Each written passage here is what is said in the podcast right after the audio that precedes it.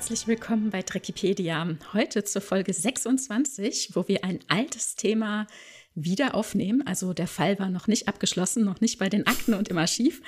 Hallo Peter. Hallo Tanja. Ich bin ganz verwirrt, dass ich nochmal hier vorgeladen wurde.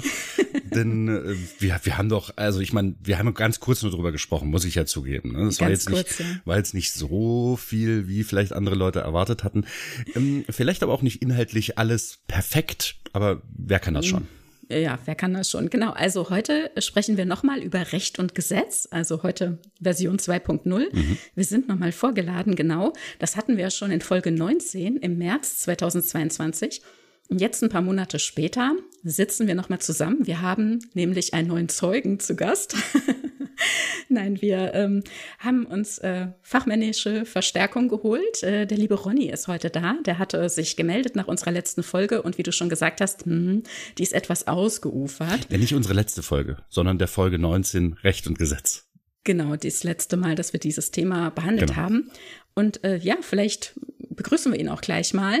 Hallo Ronny. Hi Ronny. Wie geht's dir? Einspruch hören sagen. ja, Moin. mir geht's sehr gut. Vielen Dank für die Einladung. Da sieht man mal wieder, man muss nur laut genug meckern und dann muss man sich irgendwann selber dafür rechtfertigen. Oje, oje, jetzt legst du gerade die Gleise für einen riesigen Shitstorm, der an unsere Adresse geht. nein, nein, nein, nein. Es, ist, es war eine sehr, sehr liebe Einladung, die ich sehr dankend angenommen habe. Alles wunderbar. Genau, du hattest dich gemeldet und warst ein bisschen irritiert darüber, dass wir halt so äh, sehr ins äh, Thema in, in so kleine Momente quasi eingestiegen sind. Das sind, es ist quasi eigentlich schon so ein bisschen unser Ding. Ne? Wir gucken, was hat uns Star Trek gezeigt zu einem bestimmten Thema und dann hangeln wir uns von der einen Szene zur nächsten, von der einen Serie in die nächste, in den nächsten Film und, und, und und interpretieren das für uns und ordnen das, versuchen das so ein bisschen einzuordnen. Aber da fehlte natürlich bei Thema Recht und Gesetz so ein Stück weit der rechtliche ähm, ja, Überbau. Und gucken wir mal, ob wir das heute mit dir zusammen finden. Ja, da freue ich mich drauf. Ronny, darf ich kurz vorher mal fragen, warum ist das Thema Recht für dich so wichtig? Es ist im Grunde nicht wichtig für mich an sich. Es, es interessiert mich halt nur. Halt nur. Ich habe in meiner Vergangenheit eine, eine Periode meines Lebens, wo ich mal Jura studiert habe Mhm. Diverse Jahre und äh, beruflich hat es dann nicht geklappt, aber das Interesse ist halt geblieben, äh, wie solche Systeme halt funktionieren, wie das aufgebaut ist. Äh, als, als Kind hat man halt auch Medlock geguckt und war, fand das auch ganz total faszinierend und so Geschichten. Aber wirklich, dass da so Systeme gebaut werden, von Menschen erdacht werden, wie, wie Organisationen stattfinden, mhm. wie das Zusammenleben organisiert wird und so weiter und so fort, das ist, ja, ich will nicht sagen so ein bisschen Steckenpferd, aber das weckt halt mein Interesse. Mhm. Genau, dementsprechend war das das Thema auch, worauf ich mich sehr gefreut hatte in dem Fall. Und ähm, wir haben dich enttäuscht. Nein, habt ihr nicht. Ihr seid nur in eine andere Richtung gegangen, als ich erwartet habe. Ihr habt meine persönliche Erwartung nicht ganz erfüllt. Das ist aber auch nicht problematisch. Ja, das ist ja in dem Sinne äh, meine Herangehensweise an, an eure Episode. Damit habt ihr ja nichts zu tun. Es soll auch keine Bloßstellung an dich sein, sondern es ist, es geht mir darum, natürlich erfüllen wir nicht jede Erwartung, können wir gar nicht. Mhm. Aber unser Herangehen ist halt einfach, dass Tanja und ich uns entspannt über ein Thema unterhalten und Tanja hatte immer Struktur, behauptet immer, dass sie keine hätte. Und ich bin derjenige, der jeden Weg geht, jeden, und zwar gleichzeitig. ja. ja, und da äh, bin ich immer sehr hin und her gerissen, wie ich damit so umzugehen habe. Aber bei der Folge tatsächlich, da hat es an Struktur äh, gefehlt. Da haben wir einfach mal, da sind wir mal losgerannt, ne? Aber gucken wir doch jetzt einfach mal, Ronny, was hast du dir ähm, gedacht oder was hast du mitgebracht quasi an ja rechtlichem Aufbau, was wir da sehen in Star Trek oder vielleicht erstmal die Grundlage, was haben wir heutzutage und wie wird das übertragen quasi in Star Trek? Ich weiß nicht, wie meinst du, gucken wir da drauf? Mm, ja, also eine meiner Kritikpunkte oder eine meiner Punkte, die ich angebracht habe, ist, vielleicht steigen wir darüber ein, ist, äh, wo, ihr habt in der, in der Folge halt öfter mal euch darüber lustig gemacht oder halt äh, echauffiert darüber, dass, es, dass wir in Star Trek nur Anhörungen sehen. Anhörungen hier, Anhörungen da und mhm. nur ganz selten irgendwelche Gerichtsverhandlungen. So. Und da hätte mir zum Beispiel so mal die Erklärung, äh, da hat mir die Erklärung gefehlt, warum das denn eigentlich so ist. Also warum sehen wir nur Anhörungen? Natürlich wäre es schön, jedes Mal eine fette Gerichtsverhandlung zu sehen und am Ende halt auch was auf dem Papier zu haben, aber so, so eine Anhörung Dafür muss man dann so ein bisschen gucken, wo, wo kommt Star Trek her? Es kommt natürlich aus Amerika und im, das Rechtssystem in Amerika ist halt das sogenannte Common oder Case Law. Und da sind Anhörungen eigentlich noch ein gebräuchlicheres Mittel als bei uns äh, auf dem Kontinent. Ne? Also in Europa, auch in Deutschland, auf dem Kontinent haben wir das sogenannte Civil Law. Das basiert halt auf kodifiziertem Recht des jeweiligen Gesetzgebers. So, ich habe halt Gesetze, die geschaffen werden und darunter werden dann halt Fälle oder Streitigkeiten angewandt. Ne? Die sind sehr abstrakt gehalten und so Einzelfälle werden darunter halt subsumiert, sagt man. Ne? Mhm. Das ist also, wenn man äh, einen Vorgang, das ist also der Vorgang, wenn man einen Begriff unter einen anderen unterordnet. Ne? Man guckt halt so lange, wo der Ball in welche Richtung fällt, bis er dann letztendlich unten ankommt und genau das trifft, was äh, die, äh, das Gesetz sozusagen äh, unter das Gesetz passt. So, man geht also vom allgemeinen Gesetz zum speziellen Fall hin. Im Gegensatz mhm. dazu. USA und, und die, äh, ja, die englischsprachigen Gebiete der Erde, die haben das sogenannte Common Law oder Case Law, das stützt sich halt auf richterliche Urteile aus der Vergangenheit. Mhm. Deswegen haben wir in Amerika auch so eine Sachen wie, es ist Gesetz, dass du kein Esel in der Badewanne halten darfst oder sowas, ne? Weil das irgendwann 1800 schieß mich tot mal so festgelegt wurde weil es einen konkreten Fall wahrscheinlich gab und dann gab es diese Entscheidung und dann geht es immer wieder zurück auf diesen einen, auf das Richtig. eine Urteil, ne? Richtig, genau. Deswegen genau. spricht man ja häufig, das ist das, was wir in den Nachrichten dann hören, ne? dass der und der Fall, also die und die Partei gegen die und die Partei oder der und der das Urteil zu einem bestimmten äh, Thema dann immer wieder herangezogen wird als Grundlage, wie bei uns ja tatsächlich Gesetze. Genau, okay, verstehe. Mhm. Also Präzedenzfälle, das gibt's ja bei uns, glaube ich, Richtig. nicht. Ne? Präzedenzfälle. Also zumindest haben sie nicht diesen, diesen Charakter bei mhm. uns, wie es äh, da ist, ne? also diesen Gesetzesrang.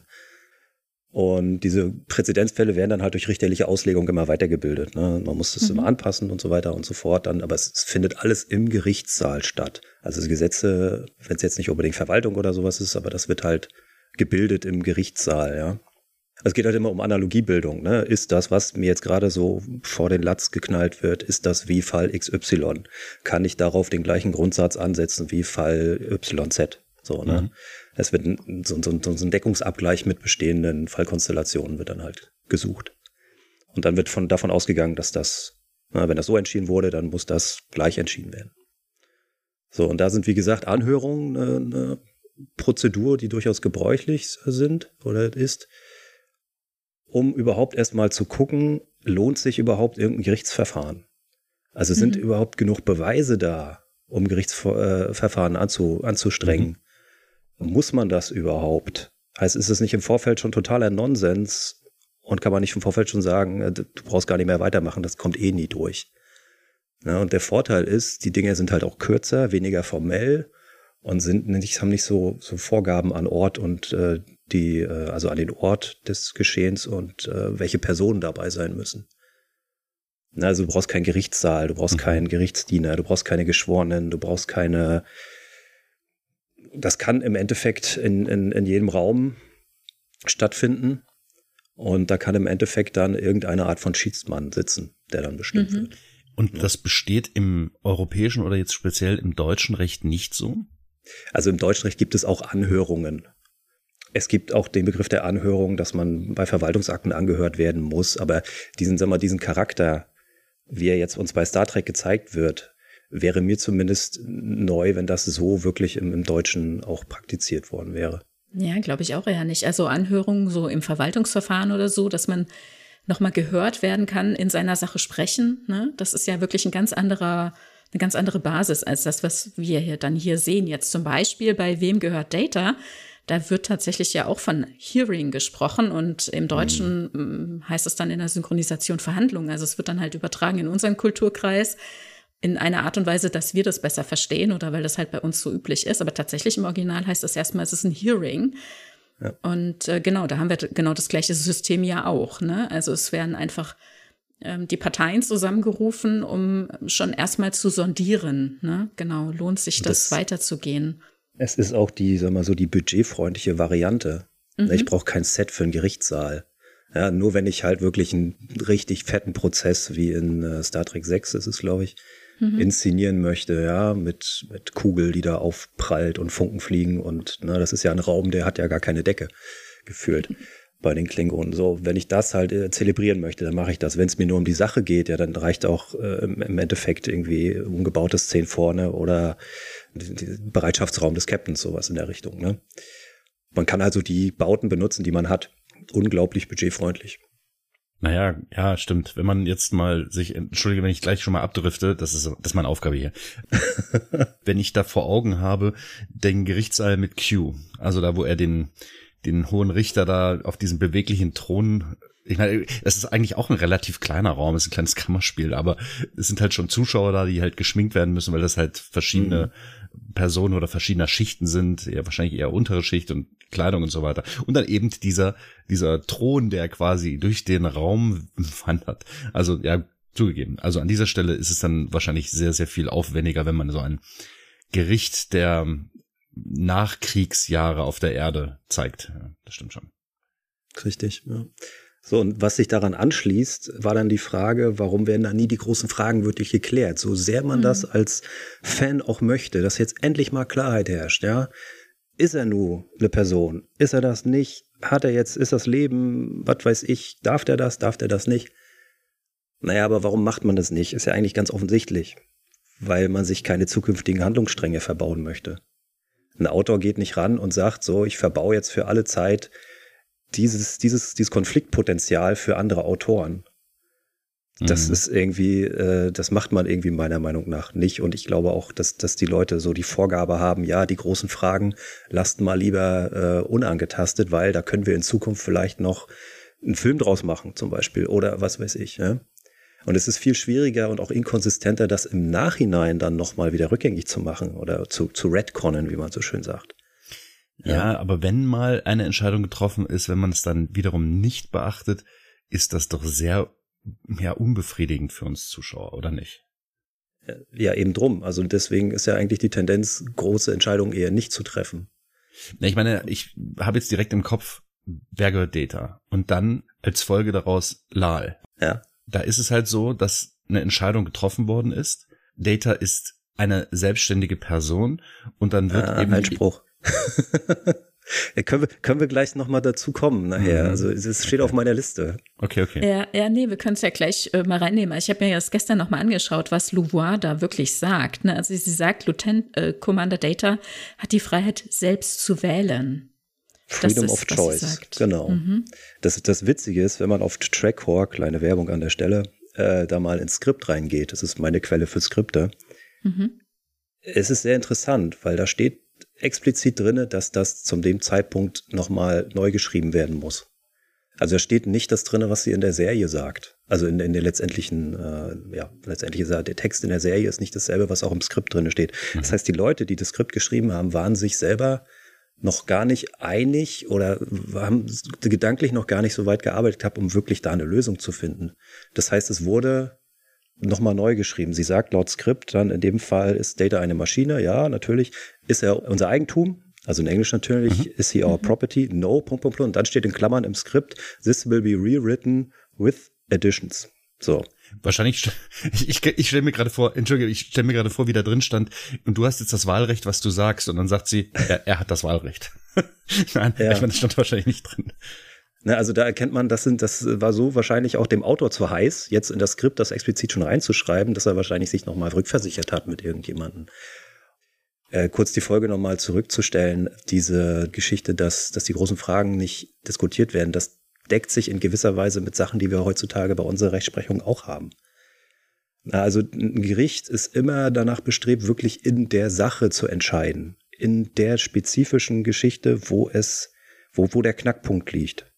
Also wenn der Knackpunkt darin liegt, ob Data Eigentum ist, dann muss eigentlich auch nur entschieden werden, ob Data Eigentum ist. Mhm. Nicht, ob er eine Person ist. Ne, also bei uns zum Beispiel darf solche Sachen nur das Bundesverfassungsgericht äh, wirklich abschließend regeln. Und äh, also das oberste Gericht eines Staates ne, legt ja im Endeffekt fest, was die Grundrechte im Endeffekt sind oder wem Grundrechte zustehen. Und wenn ein kleines Gericht jetzt solche elementaren Fragen mal so nebenbei mitklärt, dann macht es das Urteil immer angreifbarer gegenüber eingelegter Rechtsmittel oder gegenüber anderen Parteien.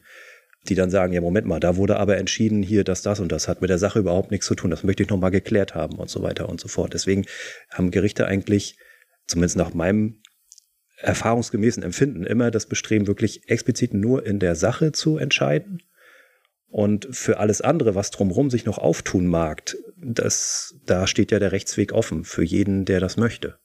Ne? Also Verfassungsbeschwerde einreichen und so weiter und so fort, wenn seine Rechte irgendwie begrenzt werden. Das steht jedem ja frei. Inwieweit das in Strateg geregelt ist, wird uns nicht erzählt. Ja, um dann nochmal auf die Folge zurückzukommen. Ja, genau. Also ich habe ein ganz zwiegespaltenes Verhältnis zu dieser Episode, Measure of a Man. Mhm. Ich finde sie großartig, dass da nämlich diese Frage aufkommt. Auf der anderen Seite finde ich sie absolut unnötig und also es hätte sie eigentlich nicht geben brauchen. Ja, ja, das denke ich auch immer, ja. Mhm. Ja, weil äh, was wird letztendlich geklärt? Es wird nicht geklärt, ob Data eine Person ist. Es wird nicht geklärt, ob er ein Lebewesen ist. Es wird nicht geklärt, ob er irgendwelche Rechte hat, sondern es wird nur geklärt, dass er das Recht hat, Entscheidungen zu treffen. Also the freedom mhm. of choice. Im Deutschen mhm. ist es ein bisschen anders gesagt, dass er für seine Person Entscheidungen treffen kann. Die nehmen da so ein bisschen was vorweg. Ja, das würde dann implizieren, wenn man sich auf den deutschen Wortlaut wirklich fokussiert, dann, okay, für seine Person Entscheidungen treffen, okay, mhm. impliziert, er muss eine Person sein. Nein, so ist es nicht. Unsaubere, unsaubere Übersetzung. So. Das heißt also, man kann dann hier argumentieren, ne, da reinlegen, ja, wenn er entscheiden darf, dann ist er ja auch eine Person, weil eine Entscheidung über sich selber hat ja nur Personen und so es ist alles, kann man alles diskutieren, spielt aber letztendlich für Star Trek keine Rolle, weil letztendlich nicht entschieden wurde, dass Data eine Person ist. Mhm. Aber die Frage ist, muss man das entscheiden? Und ist diese, diese Folge oder ist diese Gerichtsverhandlung, ist diese ganze Folge überhaupt sinnvoll? Meiner Meinung nach nämlich überhaupt nicht. Weil wir gucken uns doch mal an, wer ist denn, wer ist denn Data? Das ist ein Sternflottenoffizier. Ja. So. Der befehligt Schiffe. Der nimmt Befehle entgegen und darf Befehle äh, austeilen oder erteilen sozusagen. Mhm. Andere haben sich seinen Befehlen zu beugen. Wenn Data Eigentum wäre, könnte er das dann? Also, oder könnte Eigentum auf die Sternflottenakademie gehen? Also ganz einfach, ich will sagen, diese, diese rechtliche Einordnung über seinen Status, was er ist, ob er eine Person ist oder Eigentum ist, die ist eigentlich schon längst gefällt. Nämlich, hm. als wir Data als Offizier der Sternflotte sehen. Eigentum kann nicht Offizier der Sternflotte sein. Die Aufnahmekriterien der Sternflotte mussten ja irgendwo eingehalten worden sein, sonst wäre er da nicht da. Also entweder hat man für ihn eine Ausnahmeregelung geschrieben und gesagt, er ist Eigentum, aber er darf trotzdem Karriere machen, eigenes Quartier beziehen und eine Katze halten. Oder er ist nicht Eigentum, er ist einer Person gleichgestellt und darf jetzt hier Karriere in der Sternflotte machen. Ja, das, ja. also das ist das, was mich halt an der Folge immer so sehr geärgert hat, ne, dass quasi hinterrücks, also im Nachhinein sein Status oder seine Persönlichkeitsrechte angezweifelt werden. Ne? Ja, das will uns die Folge, so, so schön sie auch sein mag, das haben wir bei, bei TNG öfter nochmal, wirklich für blöd verkaufen. Hm. Na, also sie, sie stellen sich viel dümmer, als sie letztendlich überhaupt sind. Ich bin der Meinung, so eine Folge hätte auch durchaus in der Rückblende erzählt werden können und müssen. Nämlich an dem ja. Punkt, wo Data gefunden wird, zusammengebaut wird, wird mhm. festgestellt, aha, es ist eine intelligente Lebensform oder ein, eine KI sozusagen. Welche körperliche äh, Manifestation die hat, in einem Androidenkörper oder halt nicht, ist ja völlig irrelevant. Da ist irgendwas, was selbstständig denkt und handelt und so weiter und so fort. Ist das jetzt einer Person gleichzustellen? Welche Rechte hat das? Was darf das? Was dürfen wir mit ihm tun? So. Und allein der Fakt, dass er Offizier der Sternflotte ist, heißt eigentlich schon, dass er in dem Kulturkreis als Person anerkannt oder eine Person gleichgestellt ist. Sonst würde mhm. er das nicht sein. Ja. So. Wird allerdings bei uns in Star Trek nie wirklich gesagt. Und wenn wir jetzt die gleiche Dummheit uns zugrunde legen, für die uns die Folge verkaufen möchte, dann müssen wir letztendlich sagen, der Status von Data ist aber noch nicht geklärt. Mhm. Es ist immer noch nicht geklärt, ob er eine Person ist. Deswegen rauft sich Picard ja so die Haare, als Data ankommt, ja, ich habe mir hier ein Nachkommen gebaut. Was soll ich machen? Ne? Ist ja das Bestreben jeder Lebensform. Ich kann ja mal jemanden, ne? Weil, weil Picard ganz genau weiß, was das für ein juristisches Heckmeck ist. Ne? Ja. Er sitzt ja da, glaube ich, mit den Händen vorm Gesicht ja, ja. und vergräbt, ne? Und Data sitzt mhm. ja, wieso? Was ist denn jetzt ja gar kein Problem? Ja, nee, ist ein ja. Problem. Ja, auch, auch eine Einordnung, die später stattfindet, nochmal, wenn wir dann zu den Rechten des Doktors kommen. Da ist die Unterscheidung, die so ein bisschen vom, vom Writer-Stuff gemacht wurde. Naja, bei Data, äh, beim Doktor ist der Unterschied zwischen Data und dem Doktor ist der Unterschied, der Doktor wurde mit Mitteln der Sternenflotte programmiert, der ist quasi schon, der kommt aus dem Eigentum der Sternenflotte. Ja, der entwickelt sich dann zu etwas Eigenständigen potenziell. Aber Data wurde ja quasi zivil gebaut und von der Sternflotte gefunden. So. Und das bedeutet dann im Endeffekt, äh, kann sich Eigentum darauf erstrecken, auf etwas, was man findet, wenn es dann eine KI ist. Und der Knackpunkt, den findet sich dann allerdings bei Lal wieder, weil Data baut Lal nicht mit privaten Sachen, sondern Data baut Lal aus Sternflottenmaterial. Ja, so. darf ich da kurz einen Einwand äh, dazu geben, weil mir fallen, mir fallen die äh, Exocoms dazu ein. Richtig. Und die sind ja nun ganz deutlich ebenfalls, also die sind ohne Wenn und Aber, wenig personähnlich und gleichzeitig absolut Sternflotten Eigentum? Oder nee, das sind sie nicht. Nein, sie kommen aus einem anderen Kulturkreis. Sie sind auf einem anderen so? Planeten gebaut worden, ja. Mhm.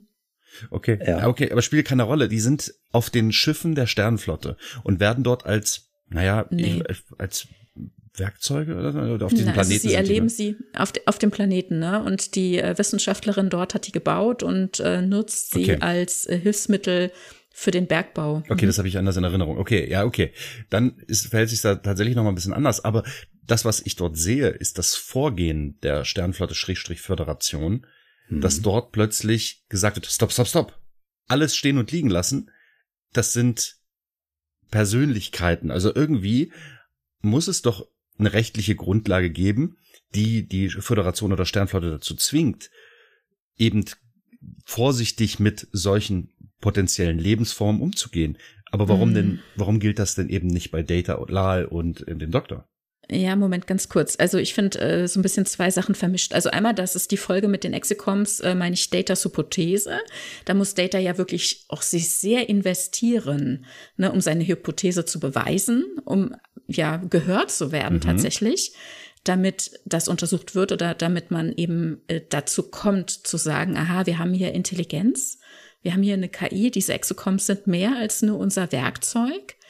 Und auf der anderen Seite jetzt vielleicht sowas wie der Planet wehrt sich oder ein Planet wehrt sich, ne, wo man dann feststellt, aha, im Sand das Glitzern und diese Formen, die sie irgendwie einnehmen, das weist darauf hin, dass es sich hier um Leben handelt, das wir gefunden haben, dass dieser Planet, den wir hier terraformen wollen, nicht tot ist. Ne? Und da gibt's natürlich eine hohe Sensibilität zu sagen, okay, alle sofort stoppen. Mhm.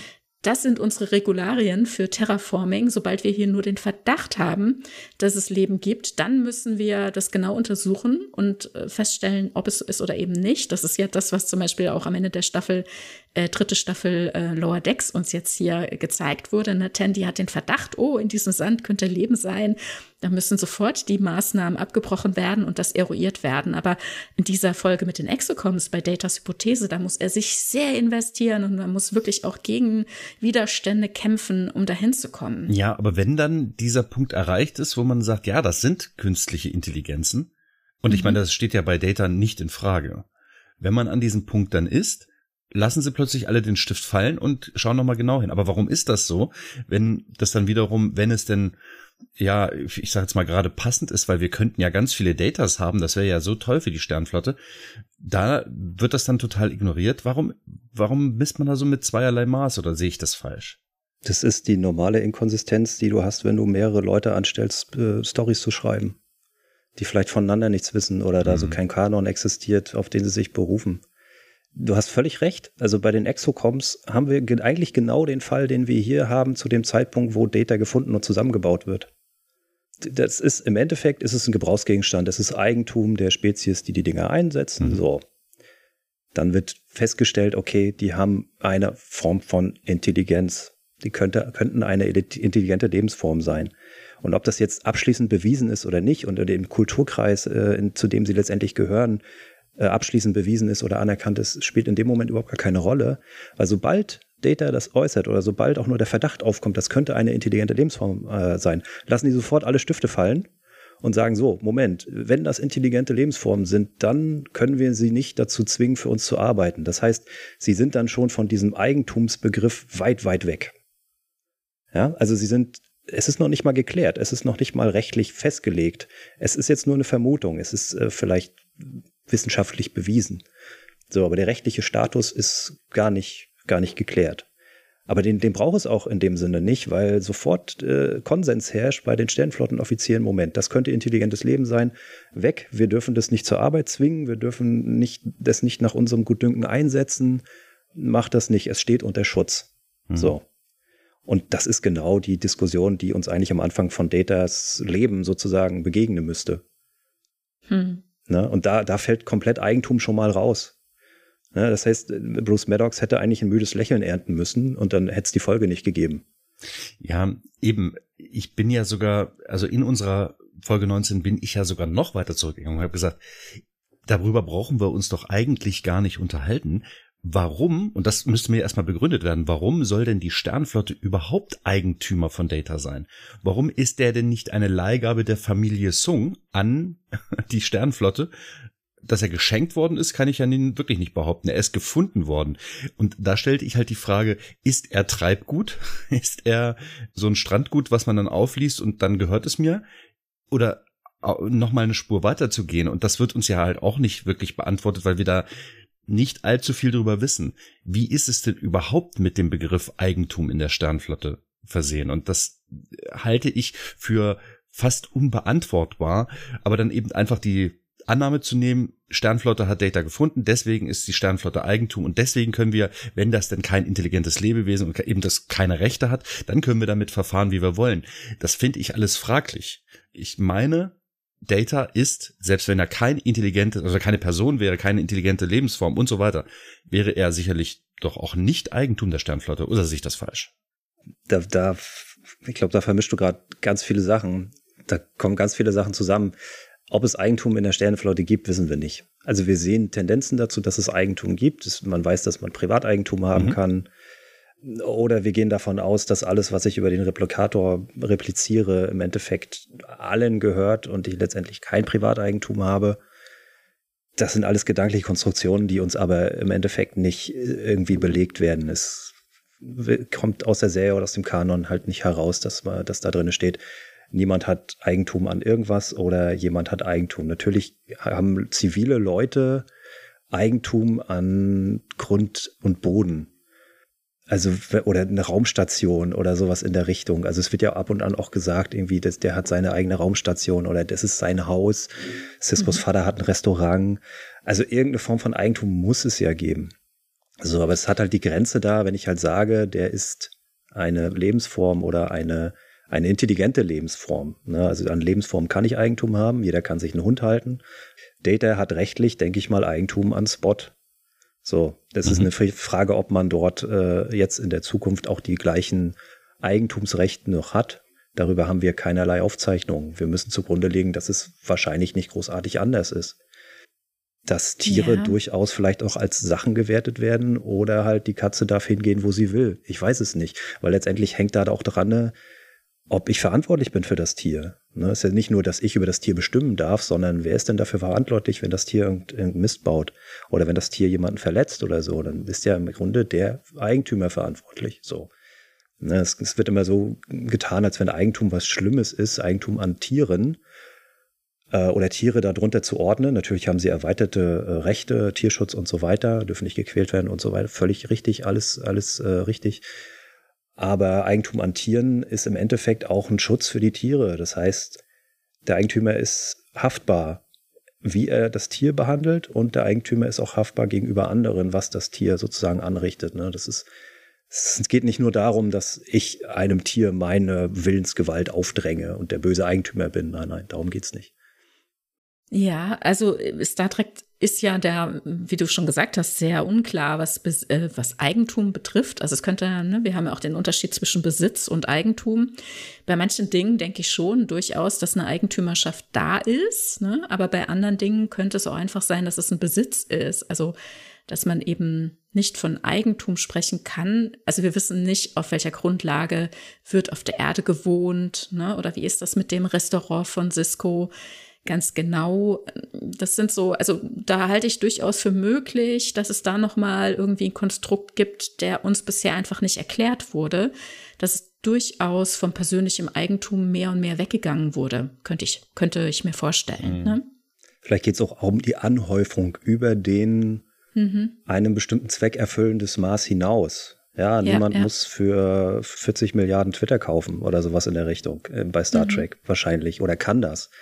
Weil es ja. halt nicht darum, es geht ja auch, es ist ja der idealisierte Mensch. Ne? Ich, ich bin ganz genügsam, ich möchte nur mich und meine, meine Fähigkeiten verbessern, um der Gesellschaft zu dienen. Dass das im Endeffekt mhm. im Laufe der Serie immer weiter aufgebrochen wird und dass es durchaus auch gierige Leute gibt oder eigennützige Leute, das sieht man ja. Aber ja, wir, wir tappen da im Dunkeln. Mhm. Genau, wo, wobei der Eigennutz, habe ich das Gefühl, der geht dann eher in Richtung Macht ne, und Einfluss, als was persönlichen Eigentum äh, betrifft. Also ich habe eher weniger das Gefühl, dass es dann eher Leute gibt, die versuchen, in Anführungszeichen Reichtümer aufzuhäufen, als dass es dann eher um Einfluss und Macht gilt. Also wir haben zum Beispiel bei der Replikator-Folge uns auch so ein bisschen gefragt, wie ist das denn genau, wenn jeder eigentlich immer alles haben kann? Ne? Fängt man dann womöglich irgendwann tatsächlich an, von diesem immer mehr haben zu wollen und ja, womöglich es auch als Puffer zu werten für sich wegkommt. Ne? Aber wie du sagst, also das ist halt eben der ideale Mensch ist dem Ganzen zugrunde gelegt. Mhm. Ja, dieses Bestreben, Besitz oder Reichtum anzuhäufen, Eigentum anzuhäufen, das soll es halt da nicht mehr geben. Mhm. Finde ich eine ne kühne Hypothese, aber wer weiß, ja. vielleicht findet ja irgendwann mal so eine so ein Umdenken statt. Ja? Mhm. Äh, weiß man nicht. Und aber wie gesagt, was jetzt Data und Eigentum angeht, ja, es wird, also die Serie selbst bietet immer wieder Beispiele, die, die diese Folge mit Measure of a Man einfach obsolet machen. Also das, ja. die Serie zeigt an sich, dass diese Folge völlig sinnlos ist und dass das längst geklärt ist. Trotzdem, nach wie vor, wir wissen nicht den rechtlichen Status von Data. Also letztendlich können wir nur aus dem, aus der tatsächlichen Fakt oder aus tatsächlichen Tatbestand oder aus dem tatsächlichen, äh, aus der tatsächlichen Art und Weise, wie er uns präsentiert wird, schließen. Ne, später ist er, hat er ja auch irgendwie eine Residenz und, und hat Bedienstete und äh, was weiß ich, ne? In der möglichen Zukunft. Genau, aber ist es nicht so, dass er, wo ist es, Cambridge oder wo? Ne, ja. Dass er quasi dort einfach lebt. Also von daher ja. von wieder persönlicher Residenz. Also natürlich, dass er dort wohnt, aber das wieder nicht äh, betrachtend in Hinblick auf der Vermutung, dass es dann sein Eigentum ist, sondern dass er dort eben ja ansässig ist, weil er dort eben auch unterrichtet. Ne? Genau, aber wie natürlich dann die Situation ist mit der ähm, Haushaltshilfe oder mit der, wie auch immer, Haushälterin, die er dann da tat, mhm. ja. Mhm. Ja, und also weiterhin, wie gesagt, ist nicht geklärt und auch die Folge mit, äh, mit dem Holodoc oder der Holodoc an sich, der ja mhm. eigentlich so ein ähnlicher Charakter ist, der dann wirklich vom Reißbrett an sehen wir ja diesen Weg, also von seiner erstmaligen Aktivierung. Wenn wir das auf Data anwenden, jetzt Präzedenzfall, dann wäre es mit der Aktivierung von Data, also mit der Aktivierung des Doktors, sehen wir hier seine Entwicklung hin. Und äh, das ist quasi deckungsgleich mit der Entwicklung von Data. Der Doktor möchte auch die Grenzen seines Programms überwinden. Er möchte äh, menschlicher werden. Also nicht im Sinne von grumpier und Wesenszüge eines Menschen, die hat er ja schon. Ja, das eben. ist ja, ne, er ist ja so programmiert, dass er ein menschlicher Interaktionspartner ist in seiner Funktion. Aber er möchte halt auch die ganzen anderen Facetten eines Menschen, ne? also so, sozusagen mhm. nicht nur Freiheit. in seinem, mhm. genau, ja, Freiheit oder halt auch Kreativität, äh, mhm. die, die Genuss. Art und Weise, sich ausdrücken ja. zu dürfen, ne, genau. Genuss, Familie haben zu dürfen, alles das, was letztendlich einem, einem Menschen, die allgemeine Handlungsfreiheit und so zugestanden wird. Hm. Ja. Oder was die Föderation an sich einem Menschen zugesteht. Da ist dann äh, halt auch dieser Punkt, ne, der, der Doktor, bei dem es ja noch einfacher zu sehen, der ist ja, kommt ja aus dem Eigentum der Sternenflotte. Das heißt, er wurde im Auftrag der Sternenflotte programmiert. Er ist ein Programm.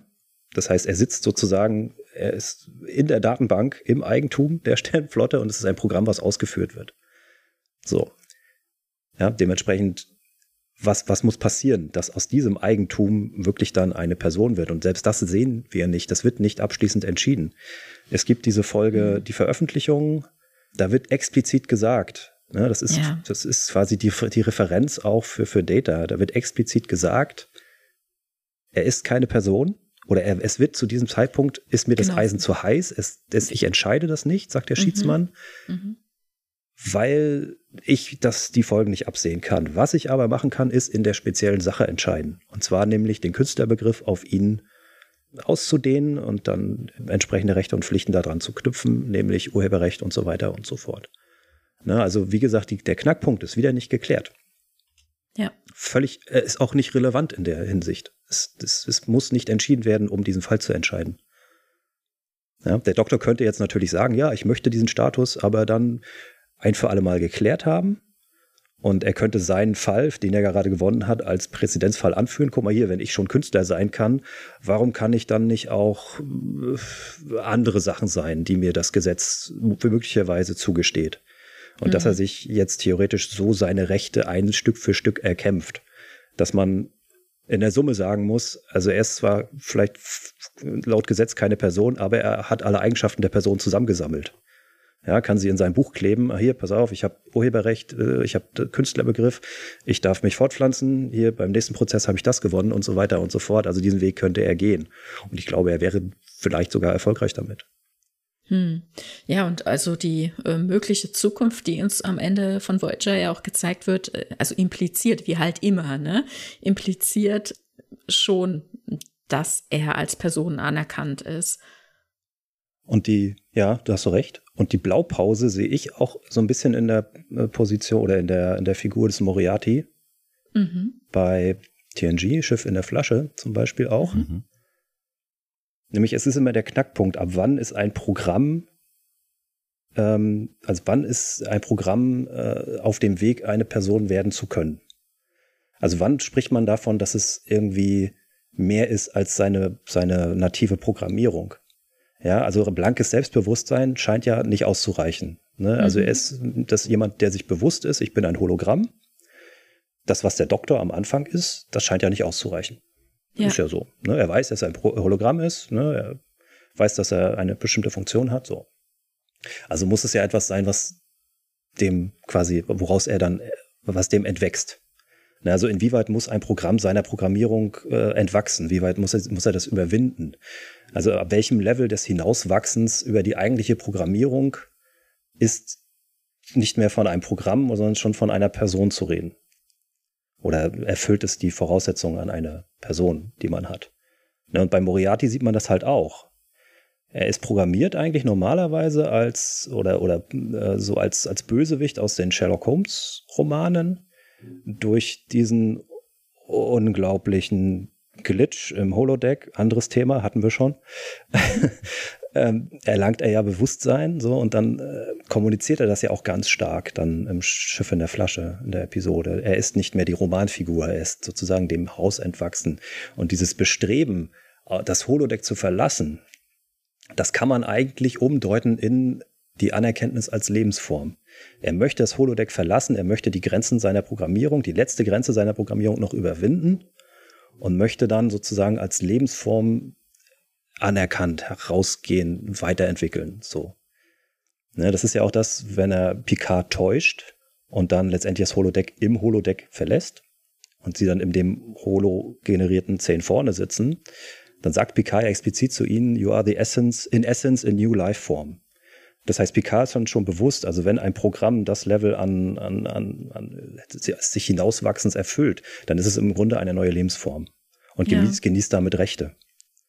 Ja, also so ein bisschen kann man dieses, dieses Dilemma oder diese Frage dann schon da ablesen.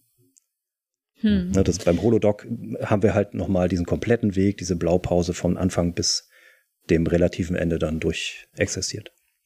Ja, und generell auch im Delta-Quadranten, auch an anderen äh, Beispielen in anderen Kulturen immer wieder aufgebracht, ja. Und äh, wird ja auch relevant heutzutage, um mal so einen kleinen Realitätsbezug zu, äh, zu ziehen. Gerade diese Geschichte mit dem Doktor und dem, dem Einordnung als, als Künstler. KI ist ja heutzutage schon so weit fortgeschritten, dass sie Bilder erstellen kann, dass sie Beethovens Zehnte unvollendete weiterkomponiert und äh, Text generieren kann zwar immer noch durch den Menschen gesteuert, das heißt, der Mensch schubst das an, aber das zeigt so die Tendenz und es äh, gibt jetzt schon so Fragen, inwieweit eine KI äh, schöpferisch tätig sein kann. Inwieweit sie als Künstler, also das den, unter dem Begriff des Künstlers vom Grundgesetz oder von, von einer Grundrechtscharta fallen kann. Und solche Diskussionen gibt es heutzutage schon. Das ist, da war Star Trek schon so ein bisschen, ja, seiner Zeit voraus vielleicht, aber mhm. ne, das ist so der Weg, wo wir gerade hingehen. Aber man würde doch, wenn man so einer KI dieses Künstlerrecht einräumen würde, man würde der dann nicht automatisch ein Personenrecht zu schreiben oder wie auch immer. Ja, das ähm, wurde ja zum Beispiel in Voyager auch nicht gemacht, genau. Genau, das ist halt die Frage. Das ist ja genau der Knackpunkt. Das ist, hängt vom jeweiligen Rechtsverständnis ab. Mhm. Wenn ich, wenn ich ein, ein Recht zugestanden kriege, macht es dann aus mir, impliziert das dann quasi, dass ich auch der, der allumfassende Träger dieses Rechtes bin, also auch alle anderen Rechte habe? Wohl nicht. Also wir müssen jetzt auf dem Boden von Star Trek uns bewegen. Da wird es gerade explizit gesagt, nein, ist nicht so. Ne, nur weil ich Künstler bin, heißt das nicht, dass ich eine Person sein muss. Müssen wir so mhm. hinnehmen. Ob das in unserem wahren Leben so, so sein wird, äh, da wir ein, ein Rechtssystem Salat auf der Erde haben und noch immer keine Weltregierung, die solche Sachen vielleicht abschließend regelt, kann man darüber, glaube ich, keine, okay. keine Prognose abgeben. Also ich, ich versuche es mal mit einem mit einer Analogie, die ich vielleicht ein bisschen besser verstehen kann, nochmal zu verdeutlichen. Also das, was wir jetzt gerade gesagt oder was du jetzt gerade gesagt hast, ist sowas wie, wenn ich meinem Hund jetzt beibringen könnte, ein perfektes, ein supergeiles Bild zu malen, wo man sagt, das stelle ich in den Louvre, dann impliziert das nicht, dass dieses Tier auch eine Person ist, obwohl es definitiv der Künstler sein könnte. Und ich stelle vielleicht sogar noch weiter in Frage, ob ich als Eigentümer des Tiers nicht vielleicht als Künstler erkannt werde. Das ist fraglich, oder? Äh, ja, das ist jetzt spekulativ. Also es gibt durchaus Tiere, die malen. Äh, man müsste jetzt recherchieren, ob wie da der Künstlerstatus ist. Also es gibt Affen, die malen und das wird auch für gut Geld verkauft. Mhm. Ähm, Auch Elefanten? Mhm. Ja, alles, alles Mögliche. ne? Letztendlich ähm, sogar unabsichtlich, ja, wenn, wenn jemand oder eine Katze durch Farbe läuft und dann über das Bild, ja, mhm. ne, 50.000 Euro. So, herzlichen Glückwunsch. Ähm, ich brauche eine Katze, verdammt. um, auf, auf jeden Fall, ja, das ist die Frage. Also wenn schon ich kann es nicht beantworten, sagen wir mal so. Mhm. Ich ja, breche mir hier einen ab, aber ich kann es nicht beantworten. Müsste man jetzt recherchieren, wie es jetzt mhm. bei uns ist. Laut Star Trek und die Beispiele, die uns dort gegeben werden, ist es so. Ist es so, wie es wie es beim Doktor äh, dann kann aus Eigentum. Ich glaube aber auch erst, dass ähm, dass das erst auf dem Weg dorthin eine gewisse, ein, also äh, etwas mehr dazukommen kann. Ne, der Doktor ist ja dem Eigentumsbegriff im Endeffekt durch seine Funktion und durch sein, sein Leben auf der Voyager auch schon entwachsen.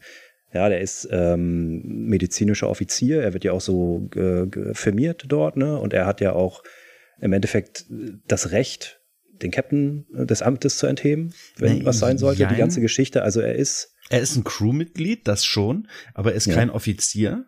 Okay, sicher. Er hat keinen Dienstgrad. Ja. Hm, ja. Also ich okay. weiß auch gar nicht, wo man da so eine Grenze ziehen kann und ob das eine das andere bedingt, ist fraglich. Ich habe keine hm. Ahnung. Ja, und also Crewmitglied, also da kann man natürlich jetzt auch schon wieder Haarspaltereien mhm. betreiben, ne? so wie er teilweise gerade am Anfang behandelt wird, da wird er ja nicht als Crewmitglied anerkannt, aber nach und nach kommt das eben. Das ist aber aus dem, wie sie mit ihm umgehen, kommt das, ne? Ja, ja, also das meine ich ja. Also, dass schon aus seinem Prozess, den er durchläuft, schon so eine gewisse sich aus sich herauswachsen praktiziert wird. Sein Programm wurde ja um so viel Speicherplatz erweitert und mhm. neue Routinen hinzugefügt, die es ihm erlauben, schöpferisch tätig zu sein und so weiter und so fort. Also, er ist dem letztendlichen Eigentum, aus dem er entsprungen ist, schon längst entwachsen. Mhm. Ja, das wird in der Folge auch ganz klar gesagt. Ne? Er hat äh, erfüllt die Kriterien, die Kriterien, die Kriterien.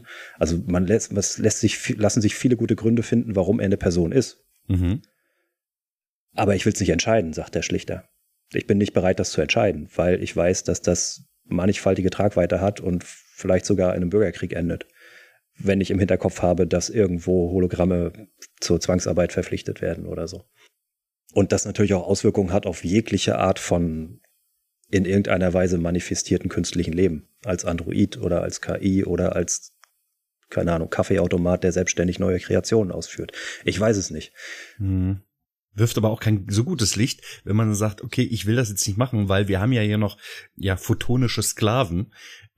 Und deswegen will ich es nicht entschließen, denn ich bin ganz gerne eigentlich derjenige, der die Peitsche in der Hand hat und eben nicht Arbeiten verrichtet für photonische Personen. Also es soll schon andersrum sein. Ich weiß nicht, ob das vielleicht ein bisschen, ich sage jetzt mal in Anführungsstrichen, feige ist, diesen Weg nicht zu gehen. Aber wir sprechen hier von einer Fiktion und die Geschichte soll halt interessant sein. Also man würde sich vielleicht, wie du schon am Anfang gesagt hast, kaputt schreiben, wenn ich einen Haken an diese ganze Sache setzen würde. Und mhm. so, so sehr ich mich halt auch an wem gehört Data reibe, so, so gut ist diese Geschichte ja aber eigentlich auf der anderen Seite, weil ich mich äh, daran reiben kann, weil ich merke, oh, das bewegt mich, das macht mich wahnsinnig, dass die diese, diesen Abschluss nicht finden. Erkennt ihn doch endlich an. Und vielleicht ist das ja auch ganz gut, dass es so ist. Ne? Also nicht die, der Umstand, dass sie ihn nicht anerkennen, sondern dass ich damit äh, emotional mitgehe mit der Geschichte. Ja, also jede Geschichte ist gut, wenn sie irgendwelche Gefühle in dir äh, weckt. So. Wenn es reiner Hass ist. Selbst dann, es ist auch ein Gefühl. Mein Gott, also man kann Beispiele für jegliche Art finden. Ne? Also entweder es, es, nimmt mich halt irgendwie mit auf irgendeine Art. Mhm. Ne? Kann man heute sagen, ist es handwerklich gut gemacht oder ist es inszenatorisch gut gemacht oder hätte ich es an einer anderen Stelle gebracht oder so. Die letztendliche Frage, die dort aufgeworfen wird, die ist ja elementar. Mhm. Und die ist ja wirklich interessant. Ich finde sie nur an der falschen Stelle gefragt. So. Mhm. Ähm, ja. Aber letztendlich äh, begegnet uns das ja durch die ganze Serie hinweg. Und auch schon bei TOS hatten wir ja auch Androiden. Bei TOS, die, die haben sich sowieso nicht um rechtliche Sachen geschert, im Endeffekt. Ja. ja, also das ist schon mal eine Weiterentwicklung, dass bei TNG dann aufgemacht wurde, okay, es gibt auch eine Art von Verantwortlichkeit und es gibt auch einen Jurist, äh, mit juristischen Überbau, den wir irgendwie einhalten müssen. Ja, kommen wir, also ist auch bei Gesetz der Edo ganz einfach. Dann kann man auch die ganze Zeit diskutieren, ja, und ist das jetzt auf dem Planeten so gerecht und so weiter und so fort und ach, der arme Junge und das ist ja alles so schlimm und aber das Dilemma ist ja letztendlich, wenn ich mir selber als Föderation auf die Fahne schreibe, ich achte alle Lebensformen und ich achte alle Gesetze von allen Planeten, dann kann ich nicht da, wo es mir nicht passt, einfach reingreifen und sagen, jetzt mhm. gilt das aber nicht, jetzt hole ich den einfach raus. Mhm. Ne, da muss ich also entweder die, die, äh, die diplomatischen Mittel wirklich ausschöpfen über wirtschaftliche Angebote, über Gnadengesuche, was weiß ich. Ja, was letztendlich ja auch passiert. Also so wie ich es in Erinnerung habe, ich will nicht sagen, Picard fällt auf die Knie, aber er fleht ja quasi dieses, dieses übergeordnete Wesen an oder, oder mhm. bietet dem Handel an, ne, eine Kolonie wieder wegzunehmen oder abzubauen, die da in der Nähe ist und die Edo in Ruhe zu lassen. Und dann läuft das ja, dann dürfen sie Wesley ja wieder mitnehmen. Ja. Ja, also ganz streng genommen haben sie aber von Anfang an schon Fehler gemacht, weil sie hätten laut der ersten oder der obersten Direktive ja eigentlich dort gar keinen Kontakt aufnehmen dürfen, ne?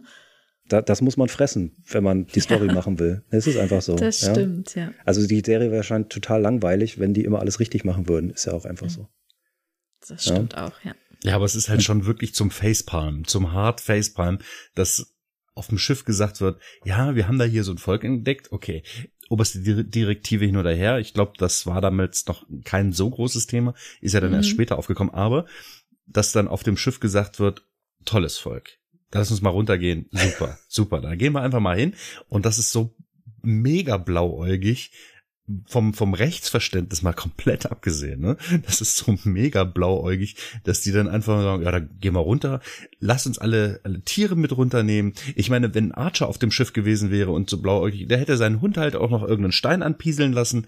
Und das hat ja ähnliche Sach äh, Sachen bewirkt, ne? Warum lernt man denn nicht daraus?